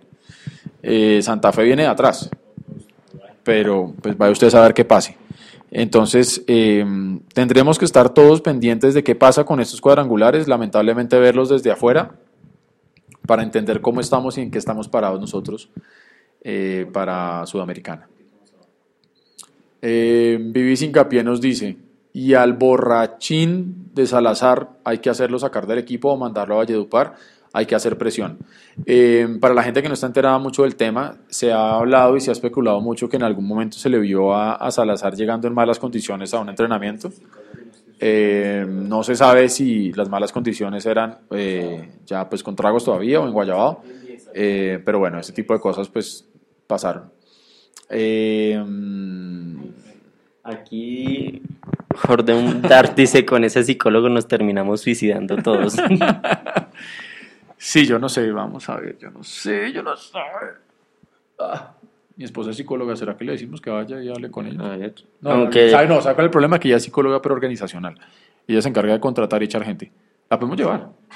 Para que, para que eche a todos los que tiene que echar. Cristian Amador dice, triste el descenso de la Unión, esa hinchada es buena. Sí, pero como lo, lo leíamos también en Twitter, no pudimos en Santa Marta. Y Santa Marta es una plaza dura. Durísima, pero no solamente para, para, para el equipo para ir a jugar, para el hincha ir a acompañar al equipo en Santa Marta es bravo. Yo estuve allá finalizando los cuadrangulares el, semestre pasado y la vaina es brava. O sea, ese ambiente alrededor, eso es de cuidado, es, bravo, es, maluco. aquí el mismo de, Jordeum dice, el mismo del psicólogo dice, el Huila y el Unión hicieron igual o más puntos que Millonarios en los últimos siete partidos. Penoso. Sí, vergonzoso, la verdad. Es que, es que, es que mire, yo creo que Millonarios terminó así. ¿Se acuerda cuando nosotros teníamos 16 puntos y Santa Fe tenía 2? Y decíamos, no, Santa Fe solo tiene 2 puntos, no sé qué. Hermano, terminamos haciendo 2 puntos, nosotros de 21. Sí, la burla era Santa Fe y terminamos siendo burlados y entonces el, el río de última ríe mejor. Como dicen también las abuelas y las tías y toda la vaina, la lengua es el azote del jopo. Sí. Pero bueno. Eh, el partido estuvo aburrido y mira, no jugó nada. Y, Martín Perdomo dice, Vanemeraca hace de psicólogo y dejará a punto de técnico. Bueno, la verdad, como hablaba Vanemeraca aquí hace ocho días de psicólogo, no sé. No, no, no, no, no, no. y, yo no sé qué tanto, porque sí, acuérdese que él lo decía acá, que, que él, no, no, como que con Pinto, como no, como que no se la llevan muy bien. Yo creo que no habría, no tendría que ser un proyecto aparte. Si está Vanemeraca, un proyecto aparte. Exactamente. Jason Kuno dice, toca esperar la decisión del TAS para ver en qué posición queda el América, ¿de acuerdo? Sí, pero pues ahí ya, yo ya dije que igual así, eh, así, así falle en contra del América, pues ya igual Millonario no tiene posibilidades. Que dice José Alexander Borges Gómez. Realmente me parece sospechosa la actitud de los jugadores. No tienen una nómina excelente, pero no es para quedar de once. Sí, eso, eso está raro. Jonathan Barragán, es que el núcleo del problema en Millos, espere, no se me vaya. Baje un poquito. Espéreme, espéreme. Baje. El núcleo, aquí está. Jonathan Barragán, es que el núcleo del problema en Millos se llama Enrique Camacho y el tal Serpa. Podemos traer al mejor DT, pero sin jugadores de categoría y directivos tacaños será eh, otro año perdido. Yo creo que ahí ya hablamos del tema, la directiva trae a los jugadores que, le está pidiendo el técnico, entonces digamos que ahí yo creo que pues no, eh, no hay que detenernos mucho, mucho en el tema. Em, A ver, miremos más adelante un par de comentarios más, Nico. Bájese ahí a los, a los más recientes, porfa.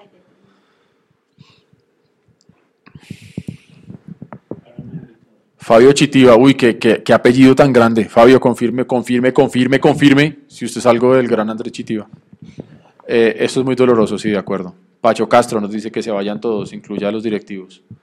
Eh, vaca, vaca para comprarle a Serpa, Pelufo Pinto. Cristian Amador dice, uno anda tan dolido y sin saber qué pasó que ya estoy pensando en echarle la culpa a psicólogo pecho frío. de acuerdo, sí, yo creo que yo creo que aquí hay un montón de cosas para, para entrar a revisar y, y, bueno, no sé, no sé, eh, esto es triste, esto es lamentable. Nosotros desde, desde esta posición, desde ser un medio partidario que cubre a millonarios, eh, para nosotros también es, es, muy, muy difícil, muy complicado poder digerir este momento. Estábamos, yo creo que todos muy enfocados pensando en, en cómo íbamos a afrontar las finales.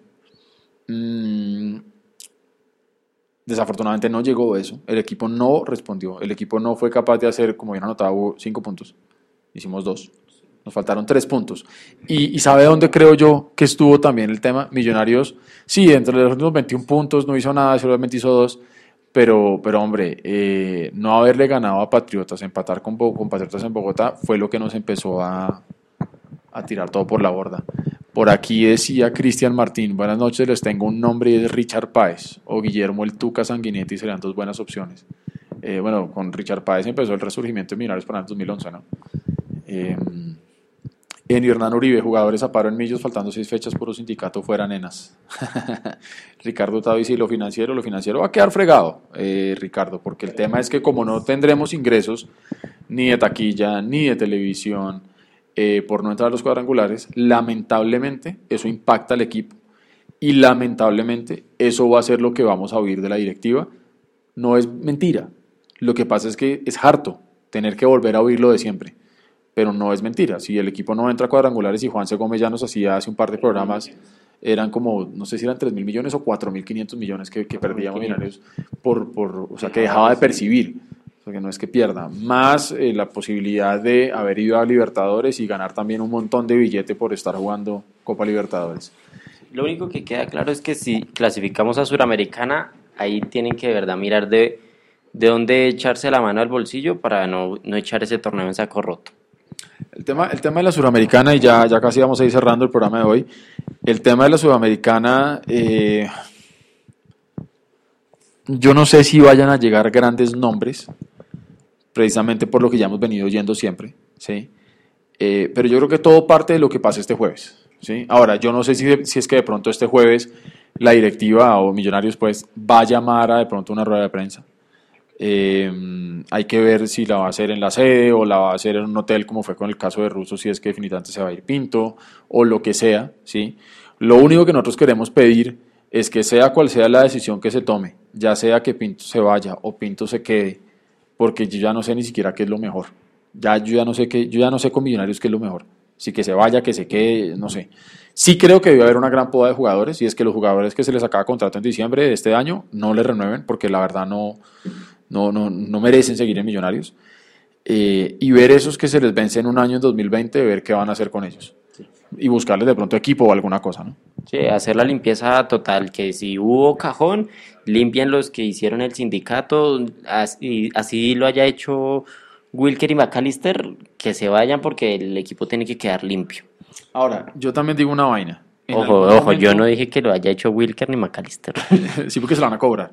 Eh, cuando hubo jugadores que ya pasaron por Millonarios, que se fueron y dijeron, no, es que ya se fueron los sindicalistas, ya se fueron los que armaban el cajón, ya se fueron los que jodían el camerino.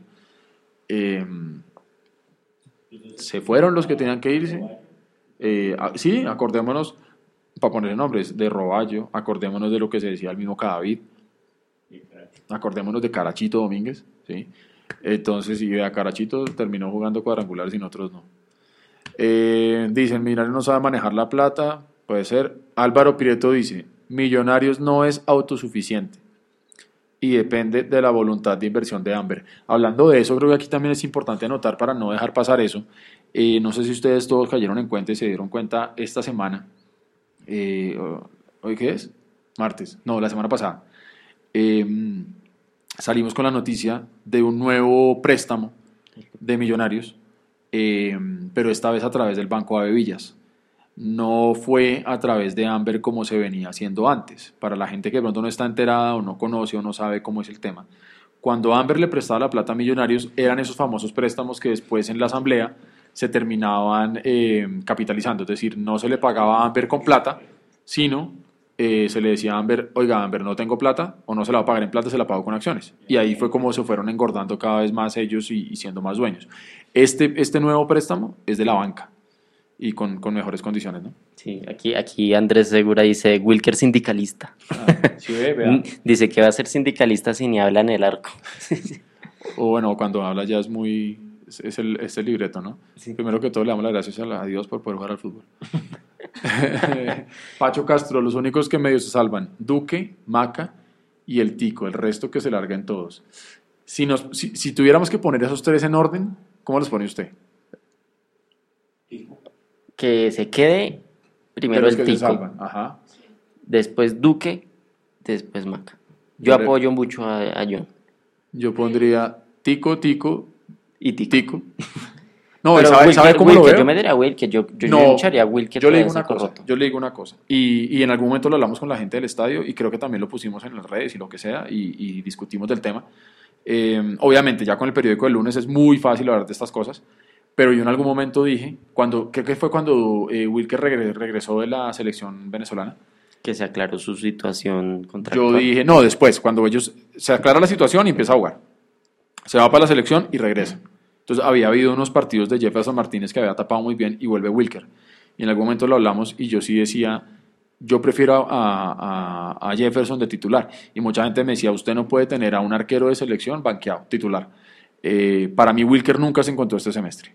Yo creo que Wilker estuvo con la cabeza en otro lado. A Wilker, como pasa con muchos jugadores, el, el, entorno les daña un poquito la cabeza y el tema de que cuando recién llegó que ya estaba listo para irse, luego no se fue. Eh, y el, todos los rumores del Barcelona y el cuento. Eh, si a mí, yo no puedo decir, yo no puedo decir que se agrandó, porque, porque siempre Wilker fue el mismo. Futbolísticamente no le dio, pero de pronto sí le afectó el entorno. y es que al final, hermano, cualquier cosa que le pateaban a Wilker entraba. Wilker nos tenía acostumbrados a volar de palo a palo y sacar unas que usted decía impresionante. Y, y viejo, ahora, ese cuarto gol que le hace Santa Fe, no, no jodamos, hermano, no jodamos, sí. Cristian Amador, la defensa sí debería cambiarse toda. Andrés Segura Rosso, dos centrales de jerarquía. Eh, Andrés Segura también dice, vuelva a Viconis, mejor que los dos que están. Eh, ah, bueno, hablando de arqueros, hoy Luis Delgado, Lucho Delgado, pudo conversar con, con eh, Mundomillos estando allá, con Gabriel Jiménez, y le expresó su deseo, Lucho, a, a la gente de que él, quiere terminar su carrera en Millonarios. Vamos a ver si, si, si en algún momento se le da la posibilidad y si no, por ejemplo, esos sí son de esos jugadores que yo diría, hay que abrir un espacio en el club. Es que yo creo que hay jugadores, puede que no sean ídolos, pero creo que sí hay jugadores que deberían tener un espacio en el club para ir formando a los muchachos que vienen de abajo, ¿sí? Porque Millonarios no puede... La historia se ha ido enterrando, y yo también lo hablaba con unos amigos ahí, con los socios. Millonarios es un histórico, de acuerdo, pero Millonarios es como un dinosaurio, donde la gente sabe que existieron, pero ya se extinguieron. Y yo le pregunto a usted, ¿usted no conoció a los dinosaurios? ¿Sí o no? Usted tampoco conoció al dorado. ¿Sí tampoco. ¿Usted extraña a los dinosaurios? No. Porque usted no los conoció. Yo no puedo extrañar a un millonario que no conocí. Yo no conocí el dorado, ¿sí? Mi viejo sí lo conoció y esas cosas, pero Millonarios no puede seguir viviendo de la historia. Al contrario, tiene que enaltecer esa historia para que todas las decisiones que se tomen sean para revalidar eso y decir, mira, fue grande y fue histórico, pero nuevamente lo es, porque van a seguir pasando las generaciones y hoy en día hablar de, hablar de los, de los 80 ya estamos hablando de casi 40 años. Entonces calcule lo que va a ser hablar del, del Dorado, ¿sí? O sea, en, en 10 años, en 20 años el Dorado ya no va a existir más. El Dorado será historia de puro libro. Entonces, y ni siquiera, porque es que si el colombiano no lee menos de, más de un libro al año, será puro historia de Twitter. Si a uno le duele sabiendo la historia, ¿cómo le debe doler a la gente que conoce el Dorado? Exactamente. Un 10 con jerarquía, nos dicen por ahí también que es lo que se necesita. Eh, ¿Qué opinan de Cepelini? A él se le acaba el contrato con Atlético No. Nacional en diciembre. Uy, hermano, yo aquí le voy a responder 100% con el hincha. Yo de ese, de ese equipo no me traigo nada. Cero. Yo. Eh, Burgues Banemerac, nos dicen por acá, gente que debería ser parte de- de- del equipo. Nicolás Blas 14, que traigan a Iron, Dairo Moreno, eh, Sebastián Hernández. Ojo, Sebastián Hernández también hubo muchísimo humo hoy, ¿no? Yo leí mucho humo de Sebastián Hernández del Junior, eh, pero cuando Sebastián Hernández estuvo acá, no pudo. Eh, Monsalve y O'Brien, dirigido por Gamero. Eh, yo sacaría a Duque por lo que hizo contra Santa Fe, como la regala. Me imagino que se refiere al primer gol cuando deja a Balanta patear desde afuera. Sí, pero bueno, esos son bajones futbolísticos, pero Duque siempre se Lo le vio la pasa es que actitud. estuvo todo el equipo en bajón futbolístico todo el semestre. O sea, es que yo creo que son muy pocos los que se salvan. Puede ser también. Sí, porque tampoco cierran. Es un, es un gol. Vea lo que dice Pacho Castro D. De acuerdo con lo de Wilker, llegó sin querer quedarse. Se nota, ¿no? Eso se nota. A Fariñez hay que venderlo antes de que se desvalorice más, dice Jonathan Barragán, y yo estoy de acuerdo con él. A Wilker lo veíamos ya como ese, ese arquero. Cuando, cuando trajimos a Wilker, yo dije, se anotó la directiva un golazo, se lo quitamos a los otros equipos grandes de Colombia que lo podían tener y lo vamos a vender bien y relativamente rápido. Antes de que trajeran a Wilker, a Wilker yo no lo veía en Colombia, la verdad. tampoco. Y estaba rompiéndola con la selección. Yo dije, yo decía, uy, tremendo man. Ya no, no decía más. Cuando lo anuncian para Millonarios, claro, uno dice, "Gu- qué buen gol de, de las directivas. Y Pero eso es cierto, yo creo que hay momentos en los que uno tiene que, que- que vender y, y yo no sé si Wilker eh, hoy en día valga lo que valía hace un año o cuando llegó a Millonarios. Eh, um, de acuerdo con lo de Wilker, llegó, ah, bueno, ya lo hemos dicho eso, a Farinz hay que venderlo antes de que se desvalorice. ¿Qué hay de la sub-20? Eh, un ah, lo que hay de la López, sub-20 ¿qué que, hay de se la puede, sub-20 que puede, que se puede salvar, que se puede meter al equipo. que- que se puede meter al Entonces, pues están en una final, ¿no? Hay que, hay Sí. que recordarles, están en una final, Mundo Millos va a estar con ellos. Eh, Millonarios tiene el goleador del torneo, de la sub-20A, o sea, de la sub-20 que está más cercana al equipo profesional. Sí, porque hay que decirle a la gente que hay dos categorías de sub-20, la sub-20A y la sub-20B, ¿no? Para que la gente sepa. Entonces, eh, yo creo que debe haber material. Si están en la final, debe haber material. Pues Eh, ahí está tapando Juanito Moreno, ¿no? Bueno, Juanito que es el Moreno, que ya está. profesional. Que ya está. Uy, en la Eh, semifinal tapó. Diego tapó Abadía. mucho. Está eh, el capitán Cliver, eh, Cliver, eh, Moreno. Entonces, ahí hay material. El tema, precisamente, es que exista realmente ese proceso y que lo hablamos al principio del programa, de hay que ver qué tanto realmente Pinto le está queriendo apostar a las, a las inferiores y qué tanto realmente esa política como equipo se tenía. eh, aparecen, ap- aparentemente, pues no, con, con Pinto o no vale o, o- o no sé. Y hablando de la final de la sub-20, muy atentos a nuestras redes porque vamos a estar con ellos en ida y vuelta con, de la final en Ibagué y cerramos aquí en Bogotá, en, en Excoli. Su- pues supongo, ¿no? Porque quién sabe, quién sabe dónde se juegue la final de vuelta, puede que la pongan en el campincito, en el campín, depende lo, lo que tengan planeado. Y es posible que lo transmita algún canal, pero nosotros también haremos lo posible por transmitir el partido y llevárselos a ustedes. Hay una cosa importante para decir también del tema de sub-20 y es que Santa Fe, que fue eliminado por Tolima en esa semifinal, la final es Millos Tolima, Santa Fe está buscando documentación para demandar ese partido. Entonces, entonces hay que estar atentos a ver qué puede llegar a pasar, porque no sé si vaya a cambiar finalmente la, la final y todo posible, lo que sea, pero si posible. Santa Fe encuentra la documentación y se mueve rápido y alcanza a, a erradicar todo lo que tiene que erradicar y revisan eso, puede haber un cambio ahí, pero por ahora la final está en Millos Tolima, el partido de ida en, en Ibagué, eh, ahora este fin de semana que viene, ¿no? Bueno, yo creo que ya vamos llegando al, al final de lo que fue este Mundo Millos Live número 7, recordando que tuvimos eh, la rueda de prensa de Jorge Luis Pinto eh, grabada completica, que si la quieren volver a ver, pásense por el canal de YouTube de nosotros. Aquí en la descripción de les dejamos el link del video. Perfecto, entonces ahí está la, la rueda de prensa completa del profesor Pinto, donde básicamente dijo, hablamos el jueves. Y ah, bueno, y otra cosa, Sí, ¿no? el Que jueves- había quedado muy satisfecho con el equipo de hoy. Lástima no haber ganado. Eh, uno, eso. Dos, hablamos con eh, Gabriel Jiménez, que estuvo desde Río Negro haciéndonos todo su balance de lo que fue este empate aburridorcísimo del Millonarios estéril de los últimos siete partidos. Hablamos también con Juan C. Gómez, que nos hizo su, su análisis de los goles en contra que ha recibido Millonarios. Tuvimos un contacto muy agradable con eh, Querétaro, donde hablamos con Sergio Balleres y nos dio la actualidad de Iron del Valle en la Liga MX. Y todos ustedes que se conectaron a través de las redes sociales de Mundo Millos, a través del canal de YouTube, a través de Twitter, que han compartido con nosotros este rato y comentando qué es lo que puede estar pasando, cómo se están sintiendo, eh, qué es lo que viene eh, para este Millonarios, este fin de año que va a ser bastante aburrido en términos de fútbol para los que somos hinchas de Millonarios. Y tendremos que estar todos muy atentos porque aquí sí les vamos a dar una recomendación. Eh, pónganse un, no sé si una escafandra, un chaleco anti-humo, lo que sea, pero no coman cuento de todo lo que se viene por ahí. ¿sí? Eh, aquí sí hay que decirlo, eh, solamente hay que creer en la cuenta oficial de lo que, de lo que, de lo que se en diga. La cuenta oficial y en Mundo Millos, porque nosotros tratamos eh, de cero humo, nuestra cuenta es cero humo. Ojalá Nosotros todo lo buscamos confirmarlo, por eso, por ejemplo, hace ocho días hablamos con un periodista amigo nuestro de Buenos Aires para que nos hablara de Matías. Hoy hablamos con un amiga, amigo periodista nuestro desde Querétaro, México, para hablar del caso de Iron, y así lo iremos haciendo, ¿no? Entonces, muy atentos a todo eso, eh, porque ustedes van a oír humo en todas partes. Ustedes van a abrir el microondas, la nevera, el carro, se van a montar al bus, al Transmilenio y van a oír cosas de millonarios porque somos un equipo demasiado grande.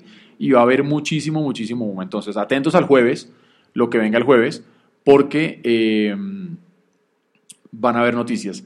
Nos Eh. pregunta aquí a través de Twitter, C Palma P15. ¿Ustedes quieren que se vaya? Sí, no, ¿y por qué? Hágale. Eh, me la tira de una, ¿no? ¿Usted fue el que me Yo, yo, yo digo, yo creería que debería quedarse desde que hagan una limpieza total de los jugadores. Mm, Las limpiezas siempre las hacen de técnico. Yo creo que esta es un buen ejemplo, hacer un- una limpieza de jugadores y, y respaldar el proyecto de Pinto. Porque, digamos, el primer semestre se tenía una mejor base de jugadores y respondió mejor el equipo. De pronto, con una mejor nómina, se puede olvidar de este segundo semestre tan terrible y de la dolorosa pérdida del primer semestre. Vea, yo, yo lo decía al principio, yo ya no creo que Pinto se vaya a ir. Eh, aunque bueno, igual tenemos que estar pendientes de cualquier cosa, porque pues, los santanderianos son tercos también, entonces pues por ahí el hombre... eh, ¿sí? Eh, él puede salir a decir el jueves que se quiere quedar, pero también seguramente va a poner condiciones. Y, y si las condiciones no están dadas, pues por ahí no, no se quede. Pero aquí lo que es importante ver es que lamentablemente el, el resultado es, es, solamente es terrible. Millonarios termina el, el año de Pinto habiendo jugado 46 partidos, eh, con 61 goles a favor, 47 en contra y un gol diferencia de 14. Hizo 78 puntos. Vamos a hacer la matemática aquí súper rápida para, para darle aquí a ustedes el dato. Jugó 46 partidos. Millonarios jugó, disputó 138 puntos. Pero de una vez ahí, 46 partidos, 47 goles en contra. más de un, gol, por, partido. Eh, el rendimiento de Pinto estuvo sobre los, el 57%. Eh, por, la, por el nombre que tiene, por lo que yo creo que Pinto puede hacer y por lo que demostró en el primer semestre, yo dejaría que Pinto se quede haciendo efectivamente una barrida. Eh, él pidiendo mejores jugadores de los que pidió hasta el momento, reconociendo que se equivocó trayendo jugadores que no tendría que dar porque ha traído y que ojalá las directivas se los puedan dar. Porque si no vamos a seguir dando tumbos. Ahora, eh, si Pinto se va, ok, que se vaya, pero preparémonos también para lo mismo de siempre, que si se va el técnico, entonces llega uno nuevo, que va a conocer el equipo, va a ser pretemporada de afán. Eh, de afán digo porque puede que llegue ahorita y tenga 3, 4 meses de pretemporada, pero los jugadores fijo le van a llegar faltando 20 días para que empiece el campeonato. Claro. Porque eso es otra cosa que estamos acostumbrados todos. Ojalá esto cambie. Entonces, yo quisiera pensar que Pinto se quede si eh, puede hacer como, como un- una reestructuración del modelo y del, del- del deportivo, que él habló de eso, que supuestamente se va a hablar el jueves. Hay que estar todos muy pendientes. Y toda la información que se llegue a generar el jueves, desde donde sea que se genere, la vamos a compartir con ustedes a través de las redes ¿Será que sociales de Mundo influye, en esa, influye esa decisión que se clasifique o no a la suramericana? Porque ya se dijo por ahí en los comentarios, nos dijeron que si Cúcuta queda campeón, Millonarios queda por fuera de la Suramericana también. ¿Será que van a esperar hasta ese último momento a que Millonarios tenga cupo internacional para decidir si Pinto se queda o se va? Uy, yo no sé, yo no sé, pero eso sería ponernos a sufrir hasta el final. O sea, ahí sí nos tocaría en serio ponernos a mirar todos los partidos de, los cuadrangulares y yo la verdad no estoy dispuesto a hacer esa vaina. no, no, solo No, y sobre todo porque yo creo que si, si Millonarios, Millonarios tiene que empezar a trabajar desde mañana con la estructuración del nuevo proyecto deportivo para el Millonarios 2020. O sea, yo creo que quedarnos sentados viendo partidos de cuadrangulares para ver si Pinto se queda o no se queda, o si se van los jugadores o no, a partir de mañana mismo. Eh, ahí sí, mejor dicho, como, como los alcaldes que acaban de ser elegidos en todas las ciudades del país, al día siguiente de haber sido elegidos ya están haciendo empalmes y hablando y todo. Así mismo tenemos, queremos ver a millonarios. Técnico, directivos, eh, comité deportivo, médico, el psicólogo pecho frío, como decían por ahí, eh, a todos. Desde mañana tienen que empezar a trabajar en eso, porque si no, perdemos, perdemos tiempo. Perdemos muchísimo, muchísimo tiempo. Sí, bueno, recordarles, el jueves, Pinto dijo que el jueves se va a saber algo, lo que sea. Entonces, muy atentos a nuestras redes para enterarse de lo que, de lo que digan, ya sea un comunicado, ya sea una rueda de prensa. Eh, eso sería lo del jueves, que tienen que tenerlo muy presente. Mire, eh, ya para, para cerrar, Cristian Martín nos dice, traigan a Juan Daniel Roa, Harlan Barrera, Jonathan Agudelo y de. Sanguinetti. Jonathan estuvo aquí, fue medianamente importante, lo que con Cúcuta ahí medio, medio la está rompiendo. ¿Qué pasó? Te cayó los comentarios, eh, Juan Daniel Roa, eh, yo no lo traería. Eh, y Harlan Barrera es un jugador que yo creo que mira, no lo trae porque seguramente es un jugador caro. Entonces, bueno, yo creo que ya podemos ir cerrando nuestro Mundo Millos Live número 7. Les agradecemos a todos ustedes por haberse conectado. Gente desde Florida, gente desde Canadá, la gente del Chocó, a quien le mandamos un abrazo gigante, a la gente de Condoto de Chocó que se conectó con nosotros, a la gente que está aquí en Bogotá, a todos los socios hinchas que estuvieron conectados con nosotros, eh, a la gente que lo va a ver en diferido también. Eh, compártanlo con sus amigos, con sus contactos, eh, para que vean la rueda de prensa de Pinto, que si la quieren ver por aparte está ya en el canal de YouTube, para que vean la cápsula que ya subió Gabriel Jiménez del resumen de lo que fue el partido 0-0 en Río Negro. Los, links, los links en la descripción. Donde haga como los youtubers, sigan aquí abajo. Eh, y que, y, mm, dale like. y, y que, y, bueno, ya todos muy enfocaditos en buscar información y la compartiremos con, usted, con ustedes en el momento que la tengamos. Aquí no vamos a vender humo. El humo ya creo que lo tenemos todos por dentro de lo que más se quedamos este año. Eh, un abrazo grande. Esto no, aquí no termina Mondomillos. Mondomillos va a seguir trabajando em, en lo que queda del año, eh, a pesar de no tener fútbol, porque viene la, la final de la sub-20, donde esperamos poder estar celebrando un título de la sub-20, que sin duda eso es importante para nosotros, porque es, es el activo más importante que tiene un equipo eh, después de su hinchada, sus jugadores de la cantera. Y ojalá podamos ser campeones. Eh, un gran abrazo para todos. Eh, Se nos congeló la cámara, pero ya nos íbamos a ir. Pero fresco, sí, sí, sí. Además quedamos con. Quedamos como para un meme. Quedó congelada la cámara para un meme. Pero bueno, Luis Córdoba, un abrazo grande. Chao, chao. Dice muchachos, muy buenos comentarios desde Medellín. Hans Edwin Arevalo dice Reina. Andrés Segura, Barrera traerlo conductor de Transmilenio. No entendí. Gamero. Barrera, Sí, pero no entiendo qué tiene que ver con Transmilenio. Eh, Gamero entrena bien los penales. Bueno, para que se parten Transmilenio. Eh, Freddy Palma, muchachos, traigan delanteros, traigan al jugador Reina. Bueno, a todos los que se conectaron, un gran abrazo. Álvaro Prieto también de Socios Hinchas, a Andrés, a todos los que se conectaron. Oscar Hernández nos dice un buen programa. Muchas gracias a todos por estar ahí. Jonathan Calderón, bueno, a todos, a todos, a todos, muchas, muchas gracias por haber estado conectados con nosotros. Los invitamos a que sigan pegadísimos y conectadísimos a las redes sociales de Mundomillos, arroba Mundomillos en Twitter, estamos en YouTube, en Facebook, en Instagram. Y pásense también por la página de internet, www.mundomillos.com. Yo sé que cada día vemos menos páginas de internet, pero pásense por ahí. Van a encontrar las galerías de todos los partidos, van a encontrar eh, toda la información, estadísticas, absolutamente todo. Así que les mandamos un grandísimo abrazo para todos. Nos disponemos a descansar porque mañana hay que ir a camellar. Porque nosotros sí tenemos que seguir trabajando. A partir de mañana hay jugadores que empiezan en tres meses de vacaciones y así todos van a seguir cobrando. Eh, un abrazo grande para todos. Nos despedimos Nicolás Molano, Hugo Molano, Eduardo Zabalaga Escobar quien les habla. Un abrazo grandísimo para todo. Hasta luego.